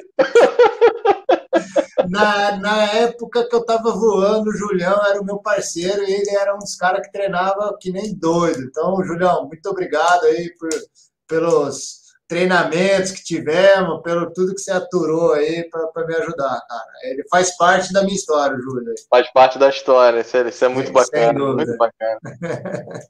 Tem mais um aqui, o Brian Nélio. Brian, meu aluno. O Tem Anésio, Nélio. É, pô. Nelhão. Nelhão é um exemplo, cara, também. Nelhão é um exemplo. Já é. Já é. direto com o Carlinhos, você é louco. É. Tem que ter talento também para acompanhar a fera, né? Não é fácil. É.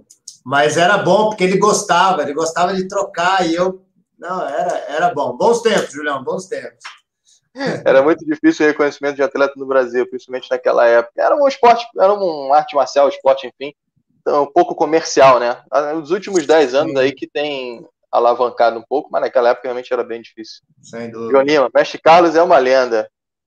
Um excelente é, história, um ótimo trabalho. Obrigado, obrigado aí. Kenny mandando é. também, grande mestre. Obrigado aí, todo mundo que tá. Fabiana. Minha filha tem nove anos, começou com quatro. Ela ama treinar e eu amo acompanhar. Treina claro. junto, Fabiana. Parabéns, é isso aí, tem que incentivar mesmo a criança. Ah, galera, eu fiz um, eu tô com um projeto, assim, um modelo que eu, que eu adotei em virtude da pandemia. É, eu acho que todo mundo vem passando por, por, por uma, uma, dificuldade, né? Lógico, porque tá, tá todo mundo né, restrito, preso. É, em virtude da pandemia, ficamos, ficamos muito tempo fechados, estamos voltando. É, a pandemia vai passar, a gente sabe, se Deus quiser, todo mundo vai ser vacinado, a gente espera que a gente consiga reverter a situação. Mas as consequências que a pandemia vai nos trazer são inúmeras, psicológicas, físicas, é, diabetes, obesidade. Eu tenho criança de 5 anos, aluna minha, 5, agora deve estar com 6 anos, é, com estresse. Cara, antes você, você, você, falava que um adulto estava com estresse, você falava, pô, isso é fre frescura, estresse é doença de rico, de só de. Cara, cinco anos, uma criança estressada, falar que estava com estresse. É, é, a minha filha estava né, passando psicólogo. Não tem agenda para o psicólogo. Não tem agenda. Não tem agenda, né? Para você ter uma ideia. Então, vão vir várias doenças. Em virtude de tudo isso, é, a gente desenvolveu uma aula que chama Taekwondo Família. Então, o aluno ele pode, naquela sexta-feira, geralmente que era, uma, era, uma, era um dia da semana mais, mais tranquilo, é, eu pego uma aula, né, que é das sete horas da noite, e o pai ou a mãe pode vir treinar, não tem custo, não tem nada. Ele vai treinar com, essa, com, com o seu filho. Então, é, eu, eu, tive vários exemplos que me fez é, montar esse projeto. Uma que no ano passado eu quase perdi o meu filho. Meu filho tem 16 anos, campeão paulista, campeão brasileiro, é, disputou a seletiva do Grande Slam para o Mundial em 2019 e em janeiro de 2019, em fevereiro de 2019, uma semana depois que ele voltou do, do, da seletiva, foi medalha de bronze no Grande Slam, ele caiu duro no começo do treino. Quando eu falo duro, ele teve uma morte súbita. O coração dele parou de funcionar e ele Meu caiu Deus duro no meio do tatame. A gente ficou fazendo massagem cardíaca, recuperação, respiração boca a boca, eu e um outro faixa preta, Paulo Mício, durante 15 minutos é, até os bombeiros chegarem, é, é, usar o desfibrilador e usar adrenalina e com muito custo trazer ele de volta. Conseguiu trazer ele de volta, né? Hoje ele está vivo, né? Teve, ficou internado, teve que pôr um aparelho que chama CDI, é que nem um marca-passo, só que a diferença é que o marca-passo ele, ele controla caso tiver uma arritmia, e o CDI ele, ele, ele corrige, e se caso ele tiver uma parada cardíaca de novo, dispara. Ele dispara como um desfibrilador. Ele tem um desfibrilador portátil no peito. É, foi descoberto né, é, que ele tem uma disfunção genética, é, que ele tem uma hipertrofia do miocárdio esquerdo, então o coração dele, ah, mas é porque ele treinou, fez dieta, não, ele podia estar dormindo não, e não acordar mais. Então, graças a Deus aconteceu no momento que eu estava presente, outras pessoas estávamos presentes, conseguimos, é, eu agradeço todo, todo dia, todo dia, conseguimos acudi-lo e segurar até os bombeiros chegar, e ele não tem nenhuma sequela, lógico, não pode mais ser atleta, tem algumas restrições, mas tem uma vida normal, não tem sequela, não tem nada, é um garoto saudável e tá. Calma, Mestre, respira, respira, respira. E tá, e tá aí com a gente. Então, a gente criou essa aula porque eu vi outras, outras situações é, do, do, em virtude da pandemia, as pessoas estressadas, mudando a sua rotina, crianças estressadas, enfim, uma, vários é, pais divorciados que ah, tinham problema com a gente teve a felicidade de criar esse taekwondo família. Eu uso como exemplo o meu filho, porque assim, um garoto saudável na época com 16 anos, quase que eu perdi não, não, quase que ele não está mais aqui do meu lado hoje. Então, a ideia do Taekwondo Família é, é proporcionar esse momento entre o pai e os seus filhos, filho ou filha, pai ou mãe, né? Até a voz vem junto, porque a gente proporciona e o que eu digo para ele assim, ó, nós adultos às vezes ficamos pensando assim, ah, mas eu vou ter que ir, eu não tenho tempo, eu estou cansado. E para a criança, para aquele adolescente, aquela uma horinha que, que aquele pai ou aquela mãe tira para estar tá com ele, cara, é mágico, é, é maravilhoso. É maravilhoso. Preço. E eu, e eu, eu dou esse testemunho né, é, para as pessoas, dizendo a importância de você estar tá com seu filho, às vezes uma horinha no dia, uma horinha por semana, não sei. E, e, e digo ali para todo mundo, dá um beijo, dá um abraço, dizer eu te amo, porque a gente não sabe o dia de amanhã. Eu posso não estar aqui, o meu filho pode não estar mais aqui, e a gente vai desperdiçar esse momento que é mágico. Então a gente está sendo muito feliz, né? Então, de repente, algum professor quiser copiar isso aí, pode copiar, que, é, cara, dá muito certo. O dia que a gente não tem, as pessoas cobram, vem sempre gente diferente. E é uma aula lúdica, não tem. Faz o movimento taekwondo, faço brincadeira, faço, lógico, agora com a pandemia, seguimos todas as, as normas, as restrições, o meu tatame é todo demarcado, é, cada família fica no espaço, lógico, tá o pai, a mãe, aquela criança, ela vai ficar ali próximo. Vai ficar junto, claro. Junto, não mistura, todo mundo de máscara, todos os meus equipamentos são higienizados, então é, a gente tem toda uma preocupação, né, é, a minha filha é asmática, o meu filho é, é, cardíaco, tem problema cardíaco, então eu não posso, em maneira alguma, pensar, vou fazer uma coisa mais ou menos. Então a gente tem seguido um protocolo, pensando na segurança de todo mundo, é, é e esse projeto da Taekwondo Família tem sido sucesso. Então, quem quiser copiar, porque é legal, pode copiar, porque, cara, é show de bola, vale a pena, viu? Vale Fica a dica, né? Fica é, se tem, como a gente precisa sempre tirar, ver o lado positivo das coisas, né?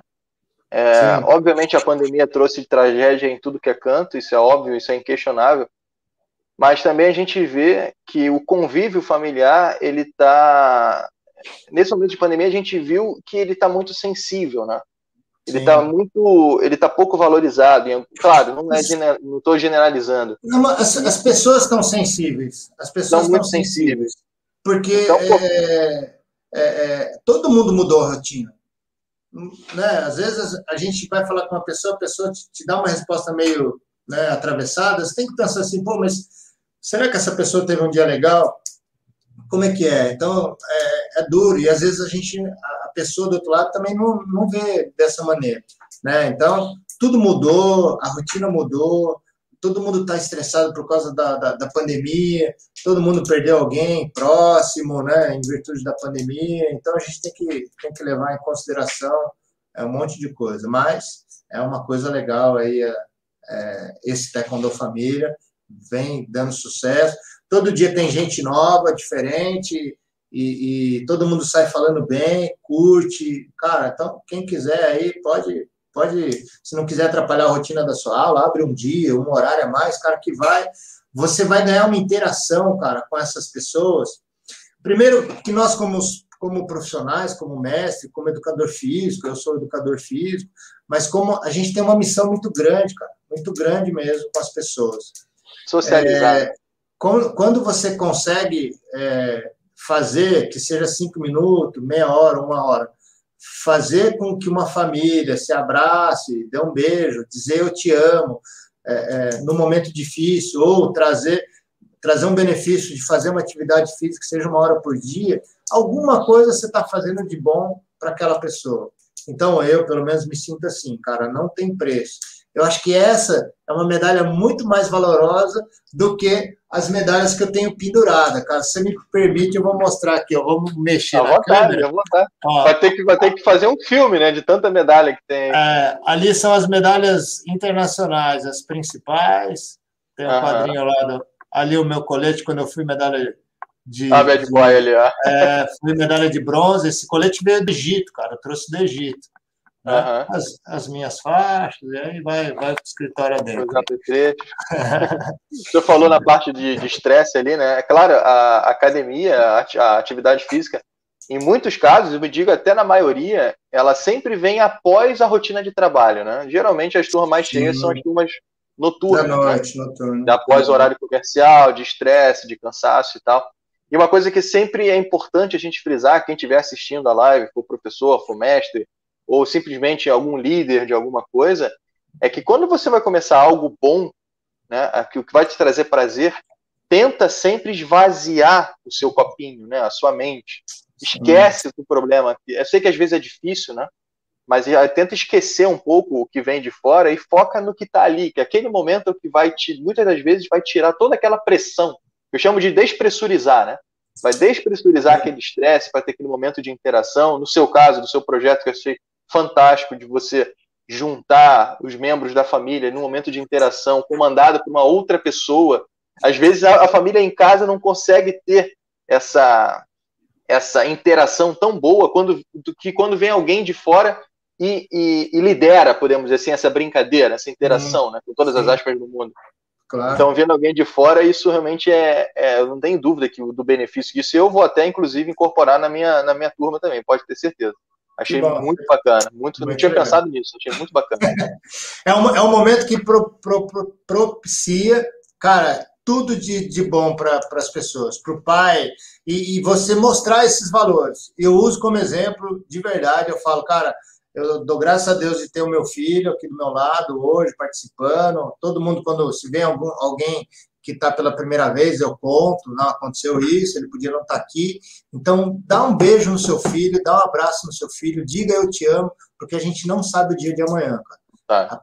O filho pode acontecer alguma coisa, a gente não sabe. Cara, nós a gente não sabe, não sabe, a gente não sabe o que vai acontecer. Ou nós mesmos podemos ir por algum motivo, né? É, você mostrou, você mostrou ali um texto do Gustavo. O Gustavo é o irmão do Júlio. Tá, o irmão do Júlio, que também tá aí, o Gustavo. Eu e meu irmão Júlio treinava na Vila Teixeira, na adolescência, começa Cara, o Gustavo também foi, eram os dois, né? O Júlio era maiorzão, o Gustavo, mas também era mais. Eu era franzino, né? Magrinho, 70 quilos, os caras pesavam. O Júlio 80. que ele se refere é aquele Julião que você falou que tem 2 metros Julião, Isso, o Julião. é, o Gustavo é irmão do, do, do Júlio. Aí, Gustavo, pô, saudade, hein, Gustavo? Também o Júlio, né? A gente se, se conversa pelo WhatsApp, ou de vez em quando a gente se encontra, e ele veio aqui ontem. Quero você também aqui, Gustavo, com, com o molecão. Aí, é, é, já puxando a orelha aqui ao vivo. Já dá uma puxadinha de orelha ao vivo aí, ó. Que beleza. É. Show. Tem o, o mestre Luiz Renato também, que é um, é um amigo meu. Ele falou: sou fã do mestre Carlos Costa, tem várias revistas dele. colecionador e acompanhei muita trajetória. Tive a honra é. de conhecer aqui em Pernambuco, no Campeonato Brasileiro, em Pernambuco. Esse campeonato. Provavelmente um dos que você foi campeão, né? Esse campeonato eu fui campeão e o melhor atleta da, da competição. Pô. Humilha, né? Humilha. Ah, obrigado aí, o mestre Luiz Renato. Pô, show de bola. E foi, cara, aquele campeonato. É, lutei com o Rabi, Rabit, Rabit, né? Cara, que era alto, mas eu tava liso, liso, liso, liso, liso. liso. A sua altura qual é, mestre? 1,74. É uma estatura boa ainda, né? Uma estatura mediana. Mediana, mediana. Hoje, pro Taekwondo, cara, os caras têm 1,8, 1,85, o cara de 58 quilos. 1,80. Ou seja, uma vara, né? É, um é uma vara. Uma vara. O Netinho, acho que tem, deve ter 1,90, até 68. Né, Para chegar até nele, tem que entrar rápido, bater e sair, né? O tempo inteiro. Entrar, bater e sair, é, entrar, bater e sair, entrar, bater e sair. É, outro taekwondo, porque ele vai defender o colete, vai usar a ele escola. Vai então, é, é totalmente. São estratégias diferentes. Eu, eu, eu, nasci na hora certa e, e fui campeão na hora certa. Foi o meu momento. Tá certo. As coisas mudam, né? Muda, muda, muda. Passou o bastão, né? Passou o bastão. Vai para outra agora. Sim, sim, sim. E tem muita gente boa, né, mestre? Tem muita gente boa atualmente Não, nas competições. Tem, sim, tem. É, é, cara, eu digo o seguinte, assim, ó, é, é, lógico que eu sou fã, eu vim do old school, vim do, do taekwondo tradicional, era mais pegado, tinha um, um repertório. Uh, porém, tinha muita injustiça, muita injustiça, Sim. que o colete eletrônico tirou, tirou. Então ele tirou. É, é, é que nem você pegar o futebol com o vídeo replay. É, entendeu? Com o VAR. Com o VAR. O VAR, ele tirou aquela discussão do boteco, cara. Não, não foi. O cara. Luiz, filha da mãe!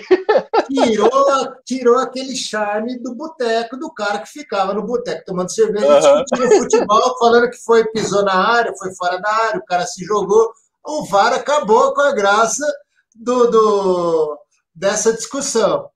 O taekwondo, ele tirou um pouco o brilho daquele taekwondo, né? é outro taekwondo, porém ele, ele, ele é mais justo. Antes, tinha o peso do, do, dos atletas, por exemplo, coreanos, asiáticos, é, os americanos, porque tinham muito recurso, os mexicanos investiram muito, enfim.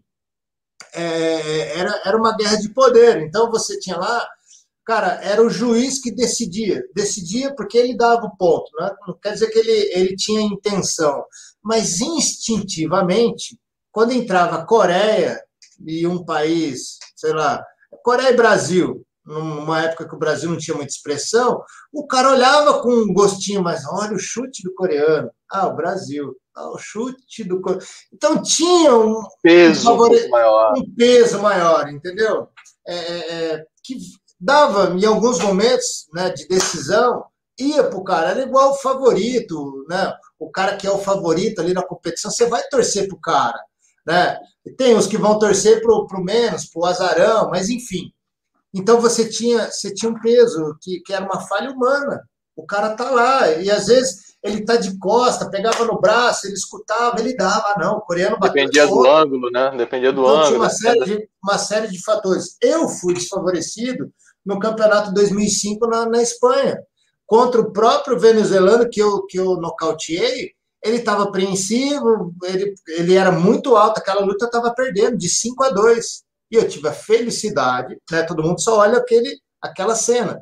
Mas eu tive a felicidade de acertar aquele golpe e conseguir dar um nocaute, mas eu estava perdendo a luta. No Mundial, no isso foi em 2002, em 2005, no Mundial da Espanha, eu fiz a luta com ele. E ele estava, mas era muito difícil lutar com ele. E eu era muito aguerrido, tal, não sei o quê. Ele, ele passou dois pontos, encostava, ele, ele, ele fazia um ponto, eu fazia outro, e foi para o Golden Point. No Golden Point, eu já tenho até isso no, Instagram, ou tem no meu Facebook, o análise, quando você para, pega no meu braço, pega no meu braço, nitidamente, e dá o ponto para o cara. É do momento. Não seria ponto, né?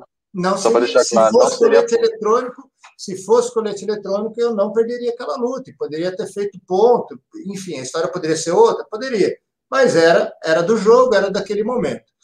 O taekwondo atual, o colete eletrônico, tirou essa responsabilidade dos árbitros. Então, é o colete, né, é o ponto bem encaixado, com o sensor que faz a, a, pressão no momento certo, na posição correta, que vai te dar o ponto ou não.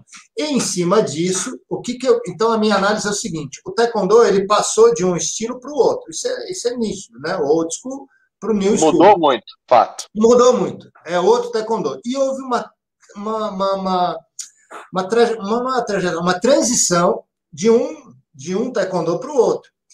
Essa transição foi muito ruim, cara. Foi muito ruim. A gente perdeu muita credibilidade, que era o taekwondo perninha, que todo mundo falava, porque todo mundo ficava, não sabia trabalhar ou fazer como é hoje.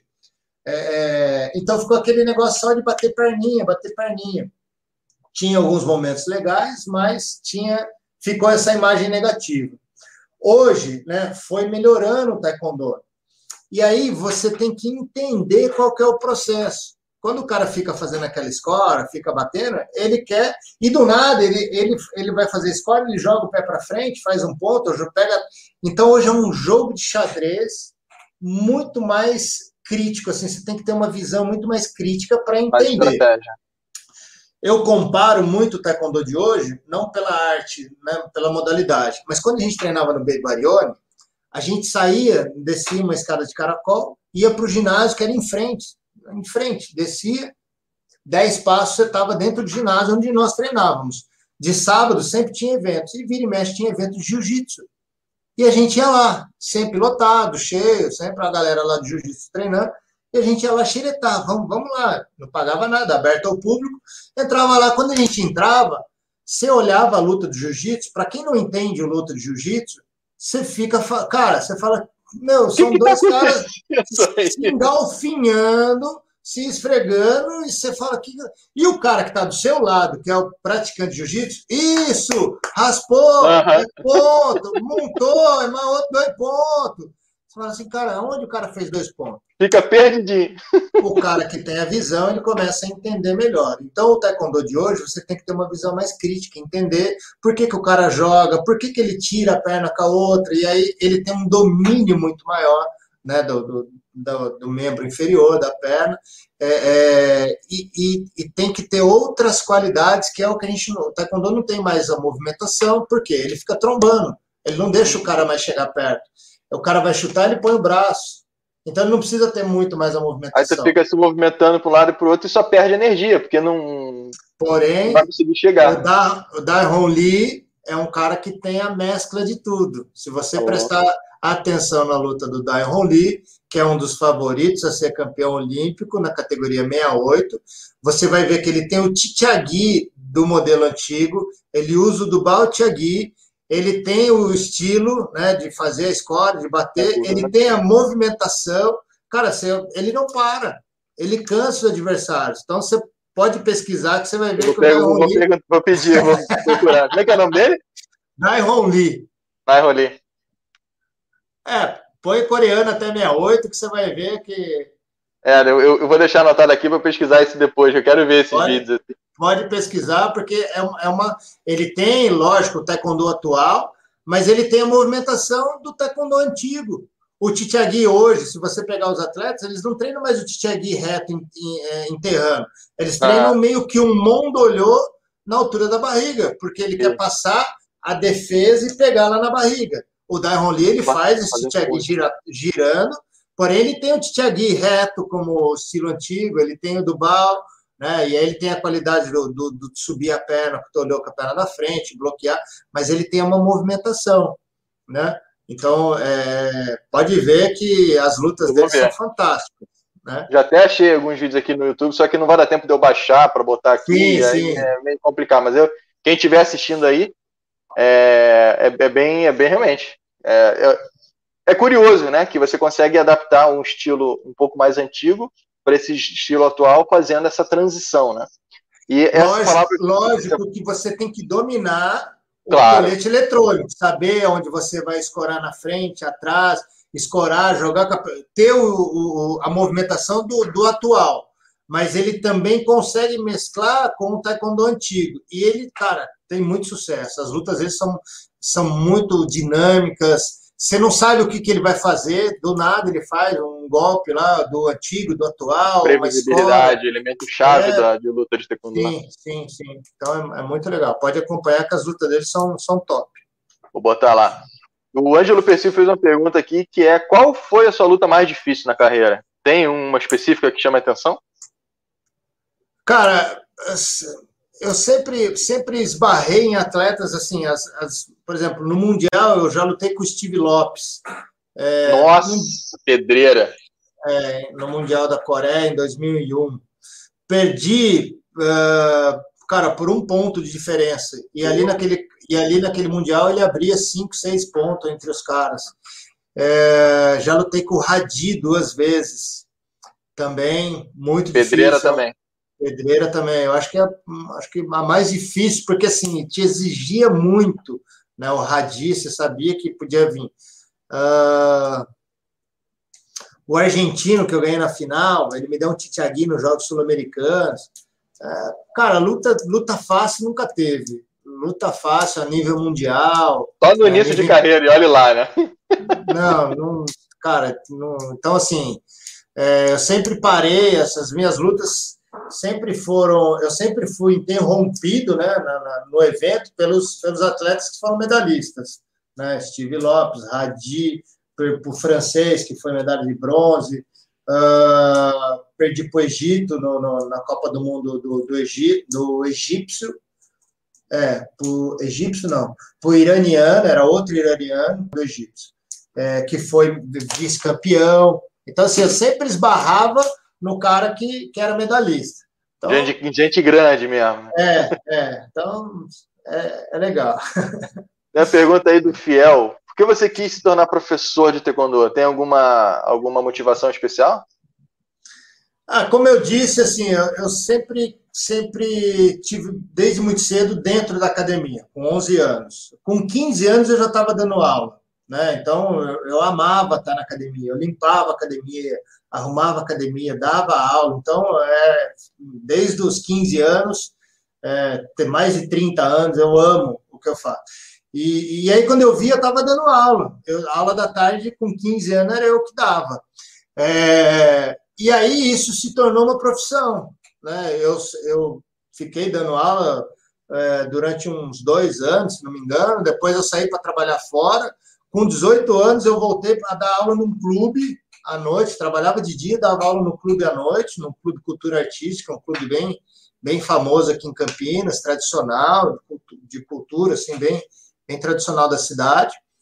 Uh, depois fiquei nove anos trabalhando lá, depois fui para o Guarani Futebol Clube, e nesse meio tempo abri minha academia e aí fui viver disso, porque eu gostava, é, me fazia bem. E depois eu comecei a ser realmente, né, minto. No Clube Cultura eu tinha incentivo para quando eu competia. Então, assim, eu, eu, ganhava hora extra, então que me, me, me ajudava com os meus gastos. Né? E aí depois abri a academia, continuei dando aula e continuei com seguir a carreira aí de competidor. E dou aula até hoje, né? Acho que não. É, você vai pegando o gosto, né? Acho que é legal. É, quando você está dando aula, cara, é, você tem um atleta, que ganha uma medalha, é, é, é muito gratificante. Ah, você ajudou, você construiu, você ajudou, né, é, contribuiu para aquela pessoa.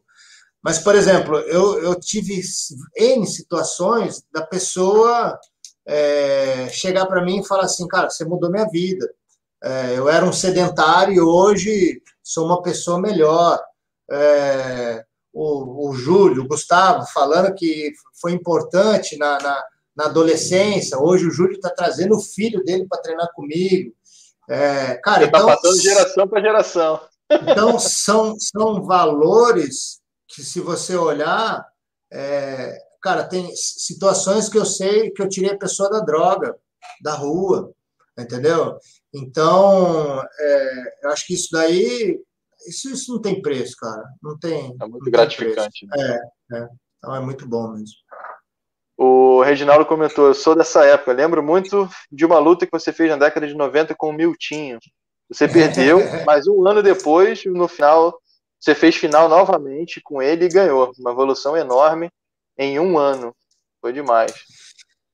É, no, em 94, 94 eu lutei com o Miltinho e o Miltinho era, era, o, era o astro, ele era o cara do, do Brasil, ele tinha uma técnica é, assim espetacular, então o Miltinho entrava para o ginásio. E eu era muito aguerrido, eu falava, cara, a, a, a minha estratégia é assim, eu faço um X no meio e vou bater. Era essa a minha estratégia. Mira e vai. Eu não quero saber se o cara é A, B ou C, uhum. se ele é astro, aí eu entrava. Teve um, um lance que a gente tá, eu estava lutando com o meu time, eu tinha o astro, Maninho, mestre Maninho, era o árbitro central. Eu fui chutar e escorreguei, o time foi dar um tolhão com a perna da frente, eu escorreguei, ele voltou e eu estava no chão, assim, de quatro meses, de quatro apoios. Ele me deu uma bica na cara assim, na cara, no rosto. No embalo, né? claro. Não, não, não, não é, é, ele fez e já veio no embalo, só que eu escorreguei e o pé dele bateu. Poderia ser desclassificação, mas era um miltinho, cara. E eu, e eu aí saí atordoado, nariz com sensação de que estava sangrando, né? E aí eu, eu, eu não, não consegui voltar a tempo e eu fui desclassificado como se tivesse tomado um nocaute por um chute irregular. Irregular. Ser desclasse, é, porque ele me chutou no chão, eu tava, cara, eu tava de quatro apoios, duas mãos no chão, os dois pés, e tomei uma bica, né? Sem, sem defesa, sem nada, que é totalmente fora da regra. Totalmente mas era, surpresa, o Mil... mas, era, mas era o Milton e o Ama que estavam lutando. No ano seguinte, é, dois anos depois, se não me engano, a gente fez algumas lutas nisso, mas teve em 94, é, no Campeonato Paulista, eu ganhei do Miltinho, cara. E eu perdi para o Guilherme Mazzoni a final. Mas esse campeonato foi tão é, marcante para mim, porque eu ganhei do Miltinho, velho. E não foi ganhei, e não foi ganhei assim, ah, porque não, eu ganhei, cara, muito Ganhou com louvor. Muito bem, entendeu? Miltinho, o cara é meu amigo, eu gosto, eu já falei isso ah. para ele. Cara, eu dei um titiaguinho de perna esquerda que ele vem entrar, eu parei o Miltinho. Cara, era que nem ser dá uma caneta. É um tanque, praticamente, né? Era que nem se dá uma caneta no Cristiano Ronaldo, velho. Você imagina jogando futebol e você jogar a bola no meio das pernas do Cristiano Ronaldo. É dar um titiagui e parar o Miltinho, né?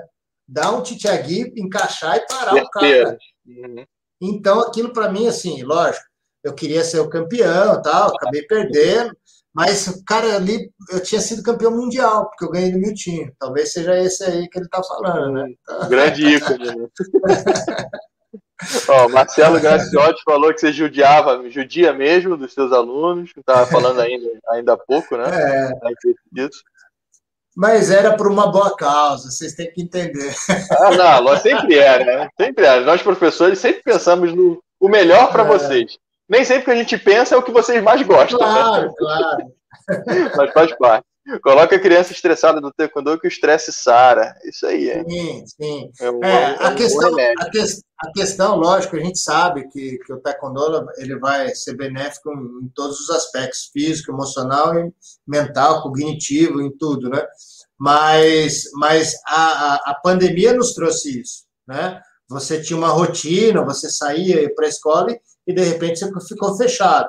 Você, eu tinha essa criança que eu cito como exemplo, era vivia, né, uma vida normal, de repente ela se viu presa, aula de inglês online, escola online, taekwondo online, a mãe não, não, não, saía com medo, porque tinha pessoas né, de risco, então, assim, mudou totalmente. Né? É, é, um, o pós-Covid vai ser muito vai judiar muito das pessoas. Então as pessoas têm, têm que tomar cuidado. E o taekwondo vai ajudar muito, sim. Vai ajudar. Quem, vai. É, quem trabalha com taekwondo pode explorar isso, porque isso vai ser uma coisa, uma, uma coisa que pode trazer benefício. Talvez o taekwondo competitivo, uma coisa, mas a questão do, da saúde, qualidade de vida, é, é, é o que a gente está falando, que você vai ajudar as pessoas e, e o, o reconhecimento vai ser é imensurável, né?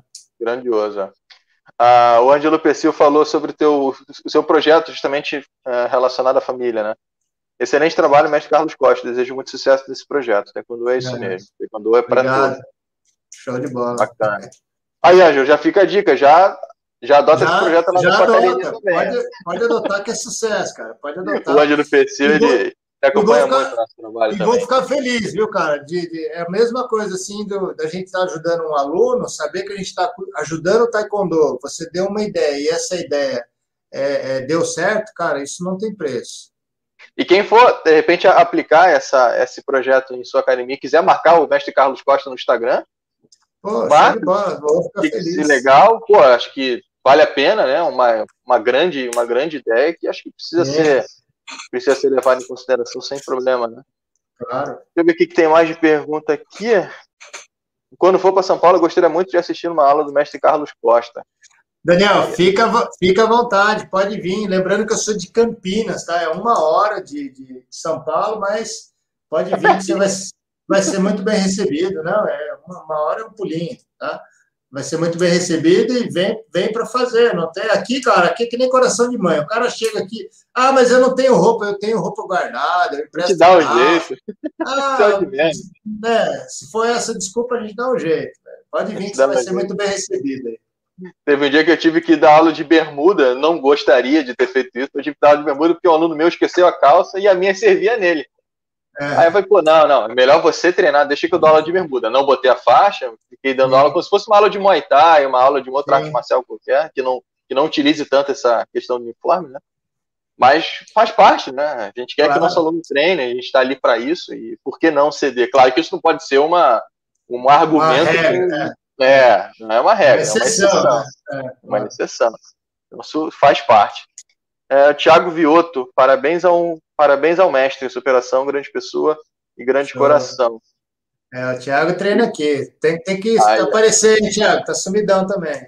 Mais um puxão de orelha ao vivo. o pessoal deve estar tá assim, pô, tá assistindo a live. Pra... ó a treta aí, ó. Ah, ó o Julião aí. Lembra uma vez no campeonato do Vale do Paraíba que saímos 5 e meia da manhã. Nesse dia o Carlinhos deu um dubal e quase arrancou a boca do cara. É. Um daqueles provavelmente que apareceram no vídeo. Vou botar mais um aqui para quem chegou esse, agora. Mas esse, pode, pode comentar, mas pode ficar à vontade. Esse, esse evento que o, que o Júlio está falando foi acho que em 2001, cara. Foi um campeonato em vale, para, vale do Paraíba, se não me engano. E esse ano, em 2001, cara, no primeiro semestre eu participei de seis eventos, seis campeonatos, né? O Campeonato Paulista eram três etapas, aí tinha outros eventos, esse do Vale do Paraíba. Eu tinha acabado de chegar do, do, do Pan-Americano, tinha sido campeão, então eu tava, eu tava voando, cara, tava voando.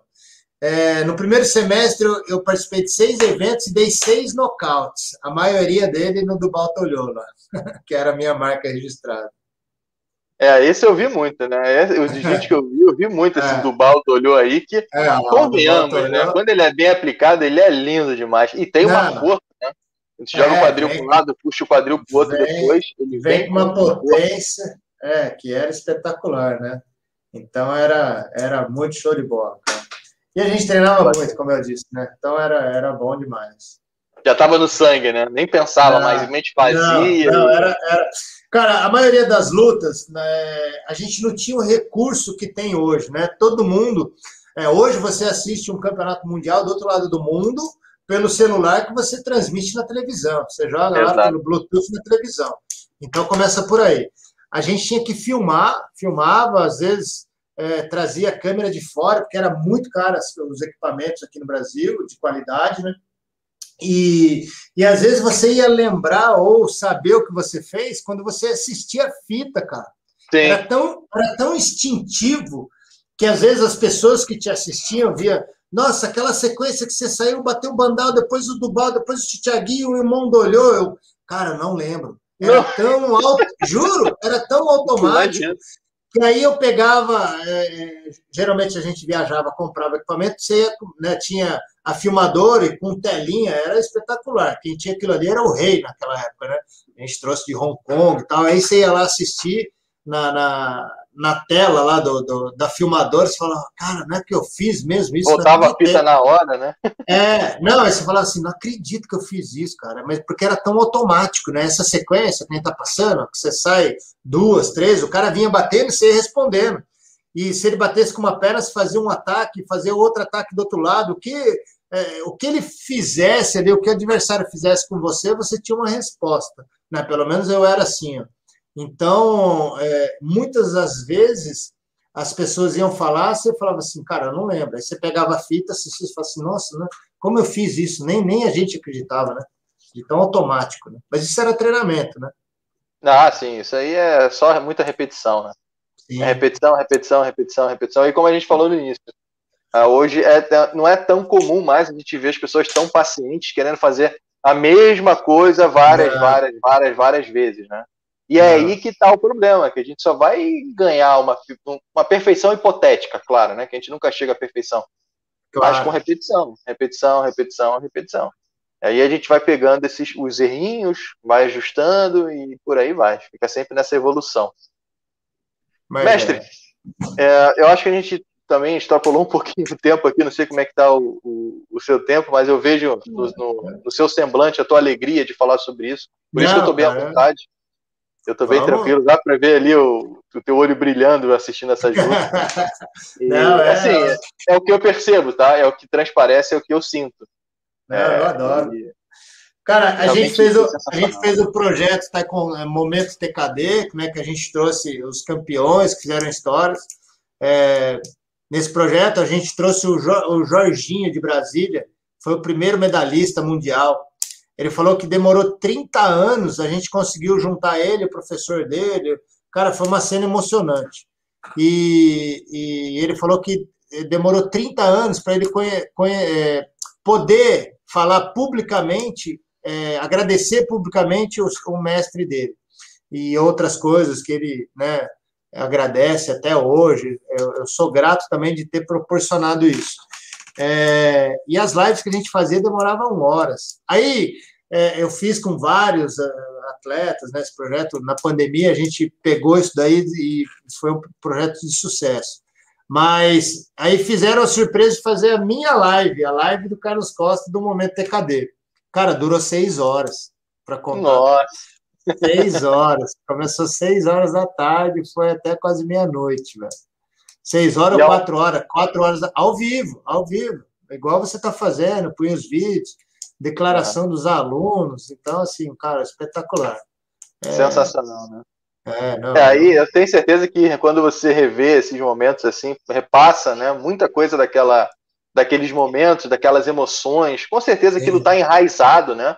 Sim, é, tá numa sim, caixinha sim. guardada no, no, no, seu cérebro, no seu, no seu coração, e você com certeza você sente muita coisa daqueles momentos daquela época novamente. E isso é notório, eu consigo enxergar isso sem, uhum. sem nenhuma dificuldade. É, é aquilo que eu, que, eu, que eu comentei e falo de novo. Eu, se eu olhar para trás, eu não me arrependo de nada que eu fiz. E, e em nenhum momento eu, eu me arrependo de, de falar assim, pô, se eu tivesse treinado um dia mais ou uma hora mais. Eu, eu quando eu, eu me dediquei, né, me, falei que eu queria ser atleta de alto rendimento e tinha um sonho, eu fui atrás desse sonho, me dediquei ao meu máximo, né, coloquei vida social, vida familiar, problemas particulares de lado para me dedicar 100%. Então, eu fiz o meu máximo. Ah, você tem, é, tem vontade de voltar a lutar hoje? Não, cara, porque eu tive o meu momento, a minha fase, e naquela fase eu fiz o meu melhor. E agora minha fase acho que é outra. Ajudar as pessoas, contribuir, dando aula, é, incentivar as pessoas, é, motivar as pessoas, é, é, passar esse, esse, legado né, para o meu filho, que, que, pretende ser não mais um atleta, mas um, um técnico, um professor, e, e, e conseguir é, conquistar outras coisas de outras maneiras. Então, o atleta foi, já passou a minha época, eu fiz o meu máximo, e não sinto vontade de falar que eu vou voltar a competir. Não, eu acho que eu fiz a minha parte, tive o meu momento, e, e agora eu estou em outra, outra fase, vamos dizer assim, né?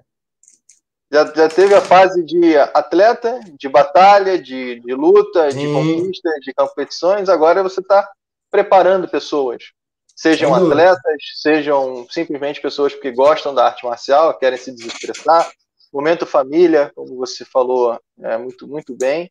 E aquilo que você falou, mudou o posicionamento, né? Simplesmente mudou o posicionamento. É, missão Sim. cumprida numa fase, daqui a pouco vai ser missão cumprida outra fase, tua cabeça vai deitar no travesseiro tranquilo, sabendo que você fez um bom trabalho, você ajudou pessoas. que você tirou pessoas das drogas, que você tirou pessoas da depressão, que você se tornou amigo, né? A gente se torna muito amigo de, de, de, grande parte dos nossos alunos, porque eles veem a gente como exemplos, né? Como, como muitas vezes até como uma figura paterna, em alguns casos, Sim. guiando, Sim. disciplinando, ajudando. Eu acho que o mestre ele tem essa função, né? Professor, tem esse poder, né? Tem esse poder. Tem esse e poder. essa obrigação, né? Eu acho que mestre não é mestre à toa. Ele tem que ter um diferencial. Não é só o dano na faixa que conta, e sim a postura, né? A conduta, como que você se comporta, como que você consegue tirar aquele aluno de uma situação difícil. É, Isso acaba criando um laço de amizade muito grande. Eu acho que uh, quando você ganha o título ou conquista o título de mestre, cara, tem uma responsabilidade, tem um peso muito grande. Gigante, é, um peso gigante, gigante.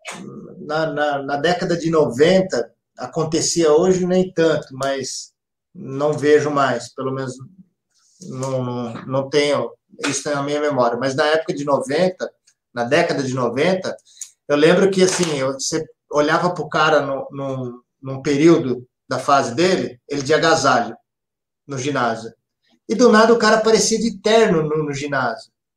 Aí chegava o cara que falou, não, agora eu sou mestre. Falei, cara, mas eu sempre fui meio desbocado, assim, né? Tinha, tinha liberdade. Falei, cara, mas porque você virou mestre, você tem que usar terno? Ah, não. Falei, não, Aí, aí eu fiquei, ficava com isso na minha cabeça. E aí eu sempre falei para as pessoas que, assim, o mestre, é aquele risquinho na faixa, é só para mostrar que você né, conquistou. Mas acho que o, mais do que aquele risco na faixa é a sua postura, o seu trabalho, né, o seu exemplo, o seu caráter, tudo isso, cara, são coisas que não, né, é uma responsabilidade. Eu falo, eu falo para os meus alunos quando pegam faixa preta, que a responsabilidade, o pegar a faixa preta é muito fácil. É fácil você ser faixa preta.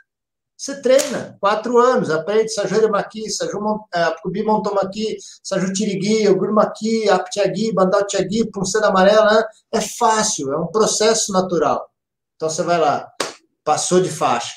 Agora, você merecer aquela faixa é, outro, é outra situação.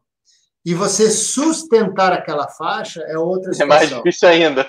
Porque quando você se torna faixa, quando você é praticante de taekwondo, a pessoa, qualquer coisa que você faça na, na, na rua, se você briga, se você briga, vai falar assim, ah, aquele lutador de taekwondo. É o se você, se você é educado, ah, mas é porque ele faz o taekwondo.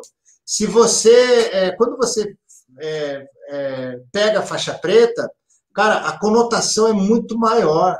Ah, sabe aquele faixa preta de taekwondo? Ah, ele, ele é um cara do bem. Ah, mas é porque ele é faixa preta de taekwondo. Se você briga na rua, sabe aquele faixa o peso é muito grande, cara. Então, eu falo para as pessoas, né, que eu tenho a felicidade de, de graduar como faixa preta, eu falo, cara, é, daqui para frente começou a sua vida dentro do taekwondo, porque você vai ter que viver é, é, mesmo que o cara pare de treinar, porque todo mundo acha assim, não, eu vou treinar até eu pegar a faixa preta. Uhum. E quando você pega a faixa preta é quando você começa a viver para o é. taekwondo. Você começa, começa a, a entender muita coisa mais que não entendia antes. Né? Sim, porque é um estágio que você alcançou e agora você vai ser um faixa preta. Você não é que alcançou e acabou, você morreu. Não, você vai ser um faixa preta para o resto da vida. Tudo que você fizer vai ter essa conotação, para o bem ou para o mal. Quando, quando mestre, o peso é multiplica por 10, por 100, por mil.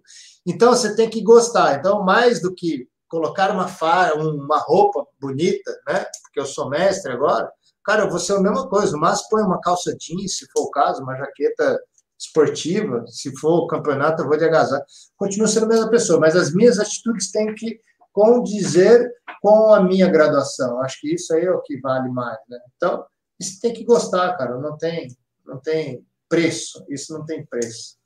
É, não adianta você colocar simplesmente uma roupa e ser bonito por fora e horrível por dentro. É, ué. Então vira do avesso. Bota o que é de dentro pra fora, né? Aí, é isso mesmo, falou tudo. Falou tudo. É, é, é, você vai ser mais um, né? Então você tem que ser Exatamente. um diferencial ali na sua, na, na sua região, no seu estado, né? Enfim. É, o Fernando, Fernando Gomes colocou ali, live nota mil, lembrando que amanhã tem aula. É, não, tem aula, hein, galera? Tem que dormir cedo, descansar. Oito e meia, oito e meia. Oito e meia. O Julião, novamente, Carlinhos era muito rápido, o ginásio inteiro parava para ver o mestre lutar, até as lutas do lado. Porra, os caras estavam lutando do lado, parava para olhar vocês ali. Eu tenho uma foto, eu tenho uma foto. Que, do, que sinistro isso. Do, de um campeonato estadual, que era assim, tipo duas, três quadras. Sim, eu lembrava é, dessa. Que eu, que eu tenho a foto que estava assim, ó, a quadra do lado parada, o árbitro que estava sentado assim, arbitrando assim, virado assim, olhando a luta. As, a luta parada, o, o pessoal que estava esperando para entrar com o capacete assim, parado, olhando a luta, e, e eu ali com o cara disputando a luta, e todo mundo em volta, assim, né? da, da, da, quadra olhando. Então, realmente parava o ginásio para. Literalmente. Ver, literalmente parava. Cara, eu, eu, vou, eu vou, vou falar outra coisa aqui. É, eu, já, eu já silenciei o ginásio nacional de Cuba. Nossa! Mas o que, que foi? Eu estava disputando o, o Campeonato Pan-Americano de 96, o primeiro campeonato, e e aí eu fiz a primeira luta contra o Canadá, é, nocauteei o canadense, dei um, uma sequência, aí dei acho que um Neriô, ganhei a luta. E aí a luta seguinte era contra Cuba. É, Cuba ficava num espaço reservado, ninguém via os atletas de Cuba, um mistério. E aí deu, chegou perto da hora do almoço, ó, a gente aquecendo, esperando a próxima luta, você e Cuba, beleza. Aí a gente esperando, esperando é, a hora do almoço, deu a hora do almoço. A gente saiu para almoçar, achamos um local, comemos, e, e, e, no período da manhã estava vazio. O ginásio estava assim, com uma certa, um certo público, porém vazio.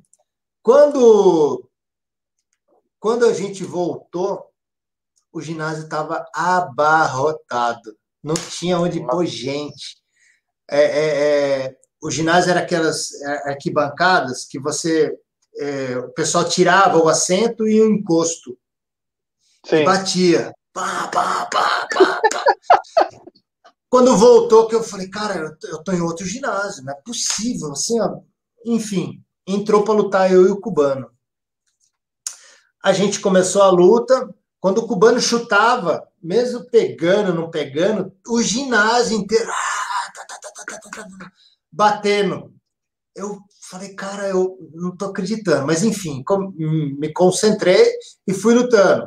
Cara, ele chutava, o ginásio vinha abaixo, torcendo, não sei o quê. Eu, eu chutava, ninguém falava nada. Tava, tava acho que é, tava empatado. Ele me deu um chute. Não, é, ele me deu um chute. Não, é, aí ele passou à frente. E aí ele veio. Adivinha qual chute que pegou?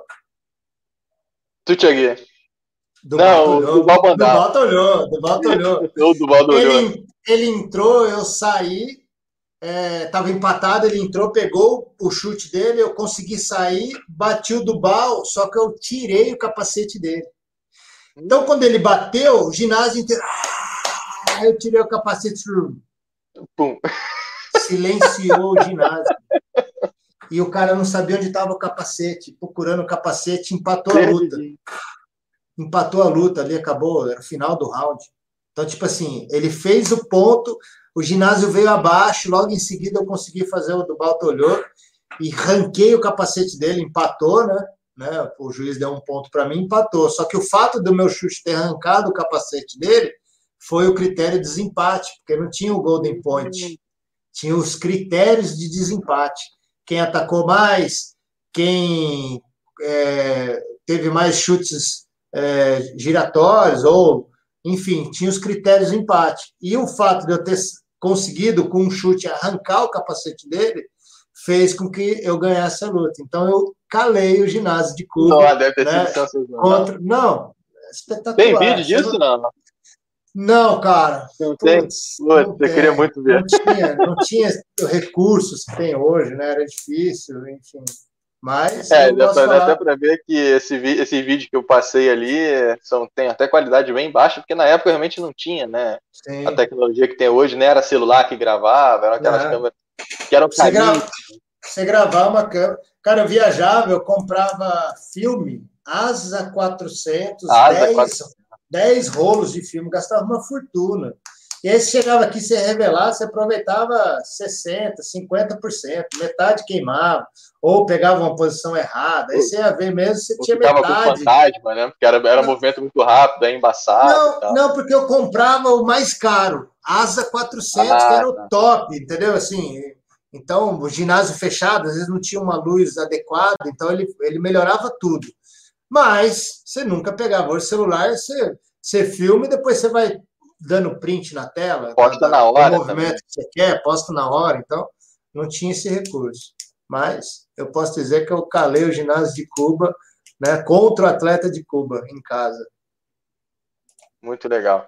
Tem uma pergunta, um comentário aqui do. Só para a gente finalizar, que eu acho que é o último. Até por causa do, da hora também. Prazer, sou Ivanildo de Sobradinho, Bahia. Uh, a pessoa treina taekwondo sem professor. Eu treino só, sou faixa branca, tem um ano que treino. Será que dá certo? É, é, é, muito comum, né, mestre, ter, hoje em dia, não, é, não são em todos os lugares que tem professoras, né, é, alguns lugares têm mais difícil acesso, eu vejo isso no canal, inclusive, muita gente pede orientações e tal, porque não tem professor local.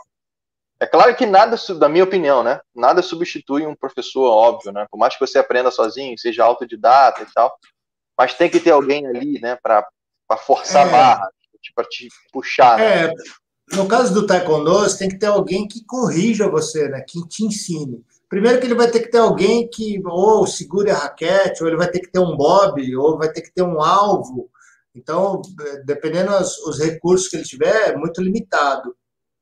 É, ou ele vai ter, uma, ter que ter uma pessoa para que auxilie, né? Ah, segure. Aí ele vai ter que ou ensinar essa pessoa, essa pessoa saber segurar a raquete é, ou algum objeto que seja, um chinelo, por exemplo, qualquer coisa.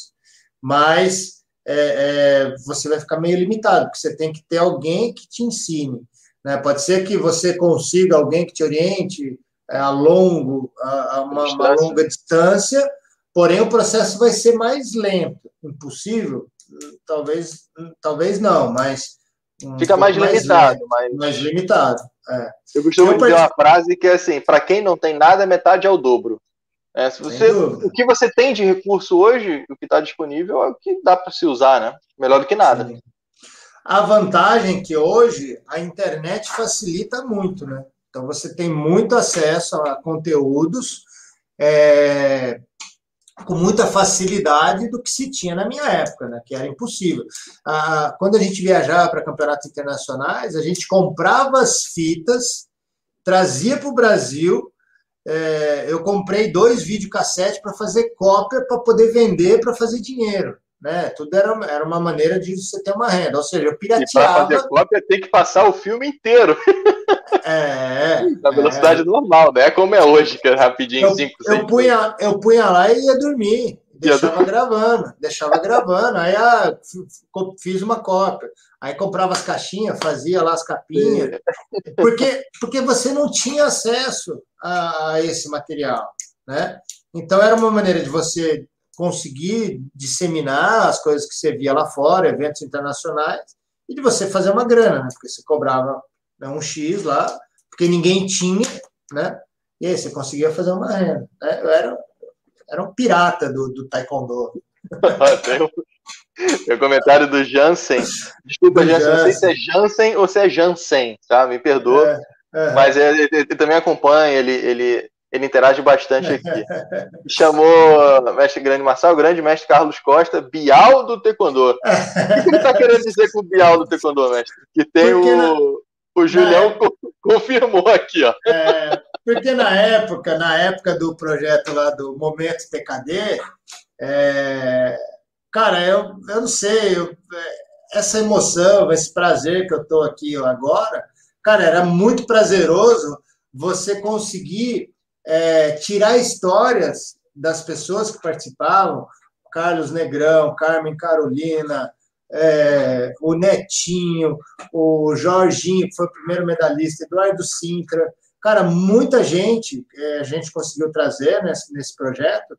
É, e eu, cara, eu me sentia o Bial do Taekwondo mesmo, porque é, não sei, cara. Eu me sentia muito bem fazendo o que eu estava fazendo, falando de taekwondo, curtindo, trazendo é, os momentos das pessoas, é, histórias. A gente buscava vídeo, enfim, a gente vasculhava a vida do cara né, para trazer informação.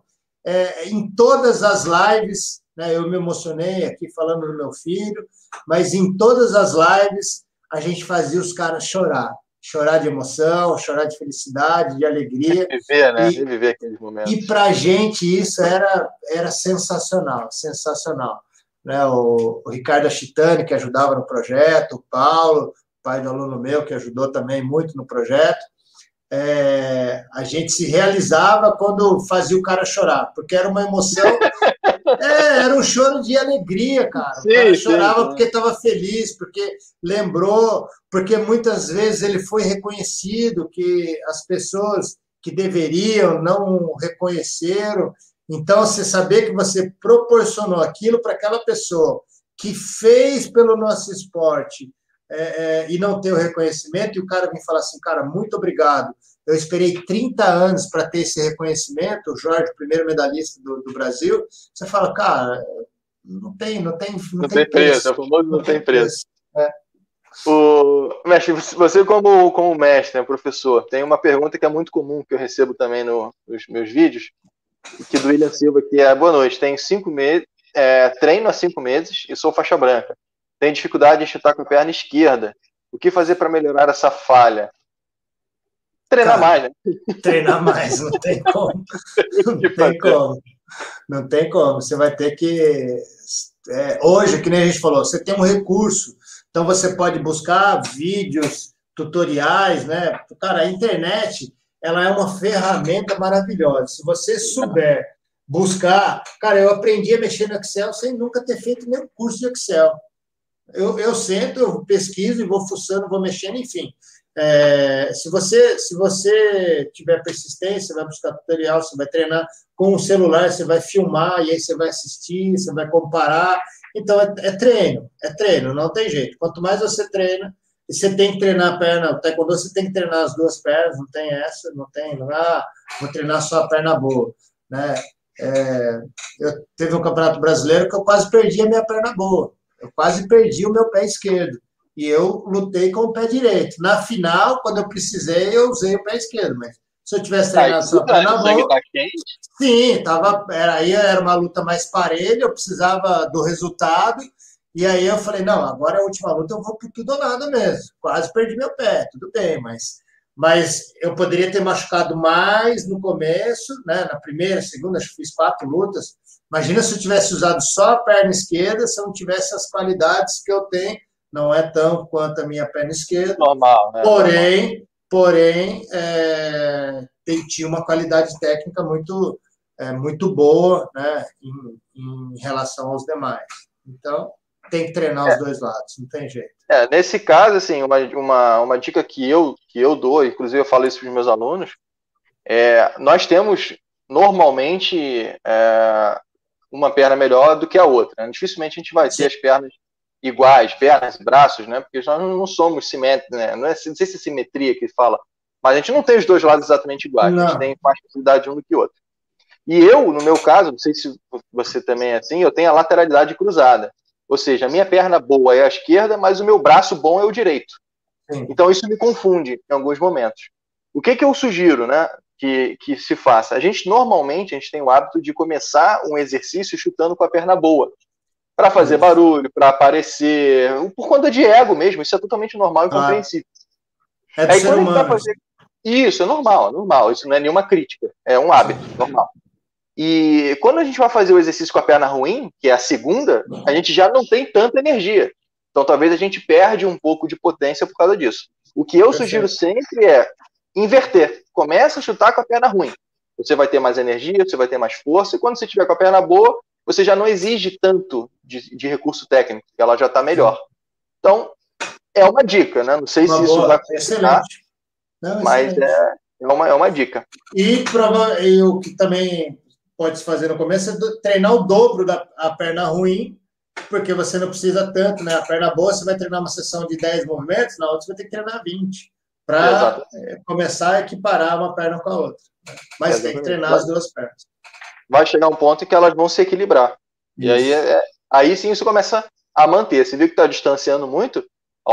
Muda né, a quantidade, faz mais com a perna ruim, menos com a perna boa, e por aí vai. É, ah. Só para só complementar aqui, a pergunta é o seguinte: é, a gente tem que, tem que entender é, que tem situações que a gente vai usar. Então, vamos por assim: é, que nem quando você vai, vai, vai examinar um aluno no exame de faixa. Então, a gente tem três momentos ou três situações de luta que eu digo, né? Uma delas é na academia, a outra é no exame de faixa e a outra é na competição. São três situações diferentes. Certo? Bem diferente. Bem diferente. Então, o que eu quero dizer com isso? Ele tem que saber quais são os, o, a situação que ele está usando e, e que ele está passando. Quando eu estou na situação do treino na academia, eu vou fazer o que eu tenho de mais dificuldade, porque eu quero melhorar. Então, eu não estou preocupado se eu vou fazer um giro, vou cair torto, vou cair aberto, vou cair desequilibrado, porque ali eu vou treinar até melhorar aquela qualidade. É, na situação do exame de faixa, eu tenho que mostrar todas as minhas qualidades, ou todos os movimentos que eu consigo fazer, não é uma competição, que às vezes o cara está tão tenso, ele quer só dar bandote agui, só fazer contra-ataque, por exemplo, e não é o, o, o ideal. Por quê? Quando você está em exame de faixa, você está sendo examinado. Avaliado. Então, o, o, avaliador, o mestre, tem que saber que você sabe atacar, contra-atacar, chute alto, chute baixo, é, sequências, enfim. Então, você está sendo, você tem que mostrar o, que, o repertório que você tem. E na competição, é onde você quer ser o campeão e você vai usar aquilo que você tem de melhor. O Herbert Pérez, americano, campeão, pan, é, campeão pan-americano, é, foi campeão olímpico na Olimpíada de Barcelona, 92, usando só bandal Tiagui de perna esquerda. Aí você vai falar para o cara, oh, mas você não deu um titiagui, você não deu um tolhô. Cara, ele foi campeão olímpico. Você vai falar o que para ele? Usando um golpe só. são, situações, são situações. Fácil, básico, bem feito, que não vai precisar muita coisa mais. Vai ter que treinar, né? Isso. Então, o que, que eu quero dizer? Na academia, ele vai ter que treinar, treinar, treinar, treinar, para na hora do exame ele executar tudo que ele sabe, mesmo que não seja com perfeição, né? mas ele tem que mostrar que ele sabe chutar, que ele sabe girar, que ele sabe se movimentar. É, e o dia que ele chegar na competição, ele, ele vai, vai fazer ali o que ele sabe fazer com perfeição, ou o melhor que ele sabe fazer, que vai trazer a medalha para ele. Né? Então, são situações que ele vai ter que saber se localizar. Boa. Eu não tinha pensado nisso também, essas três situações. Com certeza faz total sentido, total sentido.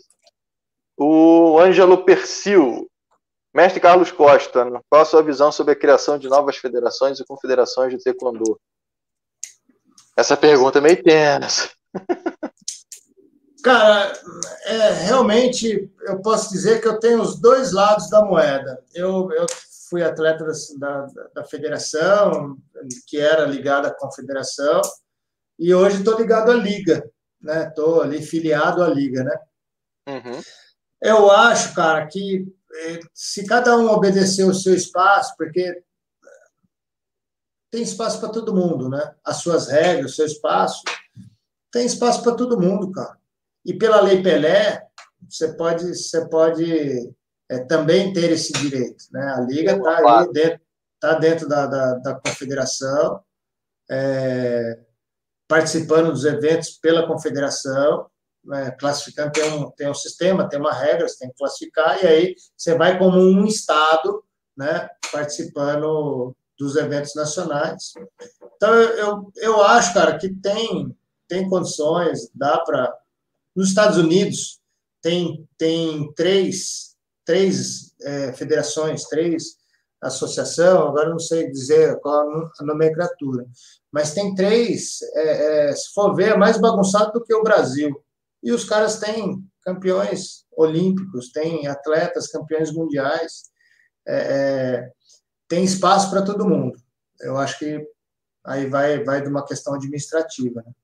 É, o que eu acho, é, só complementando o que você falou, eu acho sim, claro, tem espaço para todo mundo, mas o que eu vejo, mestre, acontecendo com muita frequência é uma segmentação do taekwondo. Então tem que tomar muito cuidado, né? Porque os, os grandes dirigentes, né, grandes pessoas, não vou dizer nem, nem quem está no topo, tá? Não, não, vou, não vou generalizar, mas é comum a gente ver essas briguinhas. Liga CBTKD, CBTKD, liga, um falando um do outro, e isso acaba prejudicando um pouco a imagem do taekwondo como um todo. Eu, eu vejo, assim, a, a criação de instituições, de federações, obviamente a lei libera isso, mas o que eu acho é que está faltando união de, disso, né? É tipo, um querendo, um, o ideal seria que um se juntasse com o outro, pelo menos a nível de conceito e interesse. Não digo nem nível institucional, né? Não é, não são os, os CNPJs se fundirem. Eu acho que não. Sim, não. Um mas se tivesse, é, mas se tivesse um interesse comum, que é realmente alavancar o nome do taekwondo, independente de instituição, se é CBTKD, se é a federação não sei o que, se é a federação do que, se é liga, se é confederação, não importa, mas eu acho que o nome do taekwondo, o, o, é, esse é o nosso produto, né? Então isso tem que ser levado em conta, mas eu, eu vejo uma, uma certa resistência e, e essas picuinhas que não, não seria, não é interessante, né? Isso, isso é. dificulta. O ideal seria é. que tivesse mais união, eu acho. A, a gente tem que pensar que as pessoas, por exemplo, assim, eu, eu tenho uma academia e eu, eu dou aula de taekwondo. O cara, quando entra comigo, ele é meu aluno, ele é meu cliente. Sim. Eu tenho que tratar ele com respeito, é, eu tenho que dar uma aula de qualidade, dar as condições né, adequadas para que ele possa é, frequentar a minha academia, treinar na minha academia. Se, eu, se eu, eu tenho que ter um preço acessível, e aí vai vai de qual público você está trabalhando, cada um tem a sua particularidade, é. Mas é, se você se você não está atendendo a expectativa do seu, do seu aluno, que é o seu cliente, cara, ele vai para a academia concorrente. Vai. É a mesma coisa as federações. Por que, que tem que ter esse monopólio? Em São Paulo aconteceu isso, tinha um monopólio, quebrou esse monopólio, começou a quebrar, o cara começou a falar assim, opa, peraí, então vem cá que eu vou ser mais flexível, que senão você vai para outro lado. Quando você tem um monopólio, cara, você põe o preço que você quer, você faz o que você quer, você trata as pessoas como você quer. Quando você tem essa liberdade, né, todo mundo vai ter que te tratar, porque se eu não te tratar bem, como você tem merece, concorrência, né? tem a concorrência, eu vou para o outro. Ah, eu vou no McDonald's. O McDonald's não tiver sabor, não tiver qualidade, não tiver preço, eu vou no Burger King. Exatamente. É a mesma coisa. E geralmente está do lado, né? Você entendeu? Então, por exemplo, você vai em São Paulo, eu achava absurdo. Eu via, cara, tem uma avenida que eu passava, minha esposa veio de São Paulo e morava perto, assim, ó. Tinha duas academias imensas de ginástica e musculação. Fala, cara, uma do lado da. Não é prédio colado com a outra. Você falava, cara, como é? Peraí, o cara ele vai aqui ou vai ali? E tinha público, sempre, sempre lotado. Você falava, cara, não acredito, como pode isso? Ele tem que ter liberdade, mas é o que eu falei, a questão da união, né? O Leonardo Davi até botou aqui, caramba, concordei demais com o mestre Felipe, a essência do taekwondo precisa ser preservada. É exatamente o que eu falei, né? A concorrência vai acontecer sempre, quebra de monopólio é sempre importante, porque a gente cria né, disputas de qualidade, né, de experiência, então isso acaba alavancando e melhorando os dois serviços, que nem táxi Uber, por exemplo, né? O Uber veio sim. e obrigou, entre aspas, o taxista a, a melhorar o seu serviço e, e, é assim que funciona. As instituições de, do, de administração do Taekwondo também são dessa forma. Se todo mundo pensasse assim, pô, vamos alavancar o nome de todo mundo, vamos engrandecer o nome de todo mundo, vamos beneficiar todo mundo, seria perfeito o taekwondo iria ganhar muito com isso. Ia ganhar muito. Então, essas Sim. picuinhas que acontecem muito, é, eu, fico, eu fico muito triste quando eu vejo alguém da, do, da Liga falando mal da CBTKD, da CBTKD falando mal da Liga, e por aí vai, porque é, respinga para o taekwondo e indiretamente respinga para mim. Claro. Porque o que a gente vê de, de, de, comentário na internet, pelo amor de Deus, chega a ser desanimador, né? De, de tanta, tanta bobeira. Ao invés das pessoas focarem em estudar, a aprender, a treinar, a fazer o bem, a, a, a, sempre melhorar e crescer, se preocupam em ficar falando que um é assim, que o outro é assado, e ah, uma é oficial, outra não é oficial, uma é, é trambiqueira, outra é. Cara, porra, pelo amor de Deus, né? Acho que não, não, não precisaria disso. Então, infelizmente, é triste. Mestre, já tomei muito seu tempo. Queria agradecer assim de coração, de coração. Como eu falei, eu não conhecia a figura Carlos Costa. Estou tendo essa, essa, essa honra, esse prazer agora de, de conhecer essa história, de pô, ver o seu brilho né, nos olhos, o seu, seu, nesses momentos que você fez é, é, transparecer para a gente, transbordar né, para a gente com, com, tanta, com tanta transparência. Isso só realmente é, reforçou o fato de que, pô, valeu muito a pena eu meter a cara, bater na tua porta. Mestre, vamos bater um papo para a gente conhecer, para falar um pouco a respeito. E não me arrependo nem um pouco disso, muito pelo contrário. Agradeço de coração, de verdade. O que eu puder fazer para ajudar de alguma forma, pô, conta comigo tem um, tem um braço, tem uma ajuda, querer bater um papo, conversar em off, pela internet, cara, tô aqui, tô na área. Mais uma vez, muito obrigado, parabéns pela pessoa que você se tornou, pelo, pelo nome que você levou ali pro, do Taekwondo, com certeza ele levou muito o nome do Taekwondo, você e outras pessoas também, que eu quero trazer aqui também, né, vou tentar é, forçar a barra para trazer, porque, como você falou, tem pessoas que esperaram 30 anos para receber esse, esse, esse carinho. Quem sou eu para falar alguma coisa? Mas o que eu puder falar para contribuir com, com verdade, com, com, realmente com, com transparência, com sinceridade, eu, eu vou fazer de todas as formas que eu, que eu puder. Então, mais uma vez, muito obrigado por, pela, pelo, por, pela sua contribuição para o Taekwondo, da forma que foi, espetacular, sensacional, um mérito, porra, nove vezes campeão brasileiro, dez vezes campeão paulista, sei lá quantas vezes de outros, outros campeonatos. Mas acima de toda e qualquer medalha que você pode ter recebido, que está exposto aí na sua, na sua parede, eu acho que a melhor medalha que você tem é a figura que você é. E se você se tornou, sendo pelo Taekwondo, vindo pelo Carlos Negrão, etapas né, da sua vida, pessoas que passaram pela, pela sua vida e passam, provavelmente até hoje, em algum momento, isso realmente reforça muito a, a pessoa, né? O poder que você tem. E, cara, isso. Se eu tivesse aí em São Paulo, com certeza eu ia querer te, em Campinas, né? Eu ia querer te conhecer e vou fazer um esforço, óbvio, para quando as coisas normalizarem, a gente poder se encontrar, para te dar um abraço.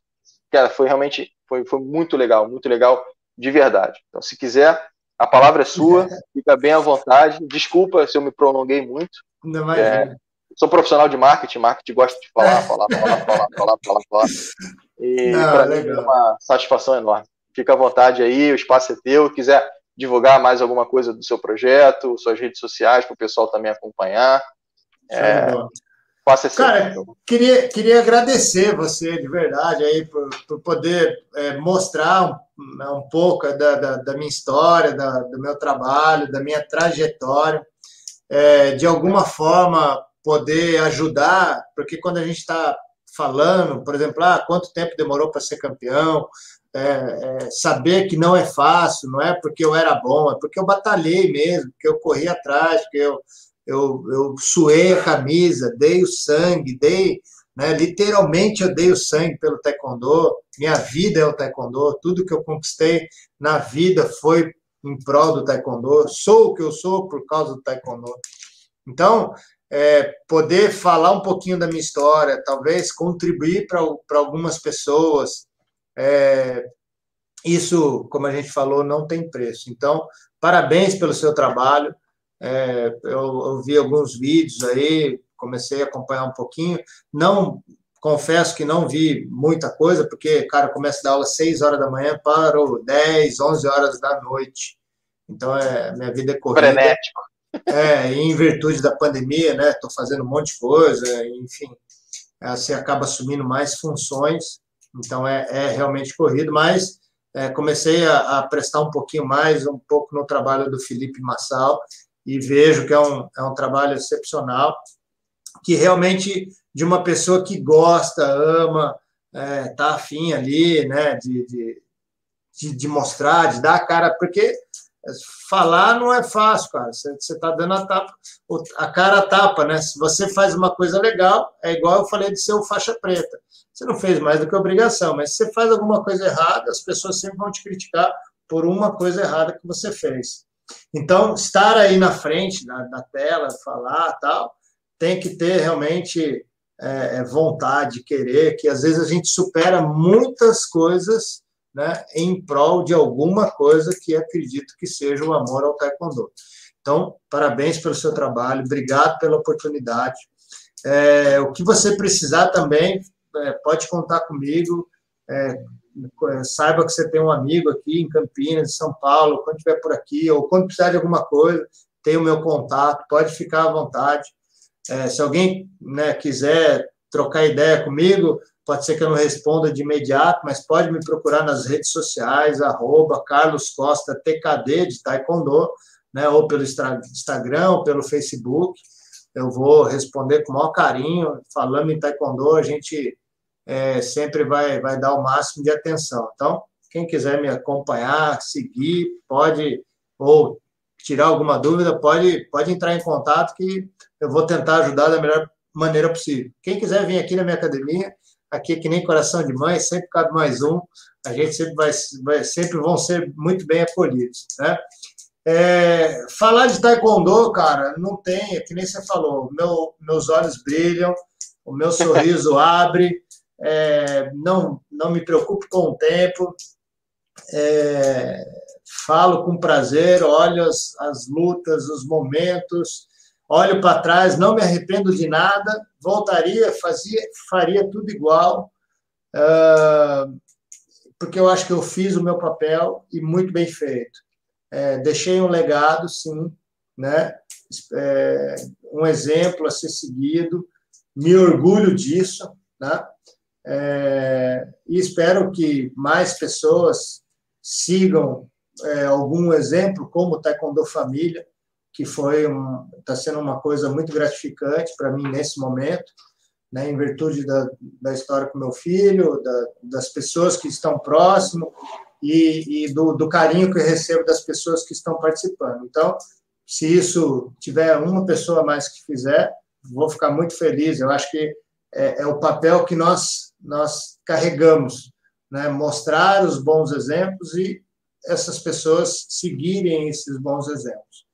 Então, eu queria agradecer, parabenizar, né? E dizer que eu estou aí, cara, braços abertos para quem quiser trocar uma ideia ou quiser me seguir, quiser, enfim, chamar para conversar, para outra live. Cara, sinta-se à vontade, velho. Estamos aí para contribuir.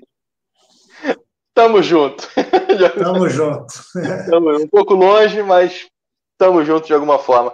E só Sim. finalizando, construindo um sonho, construindo um sucesso, é o Marcelo Caixeta.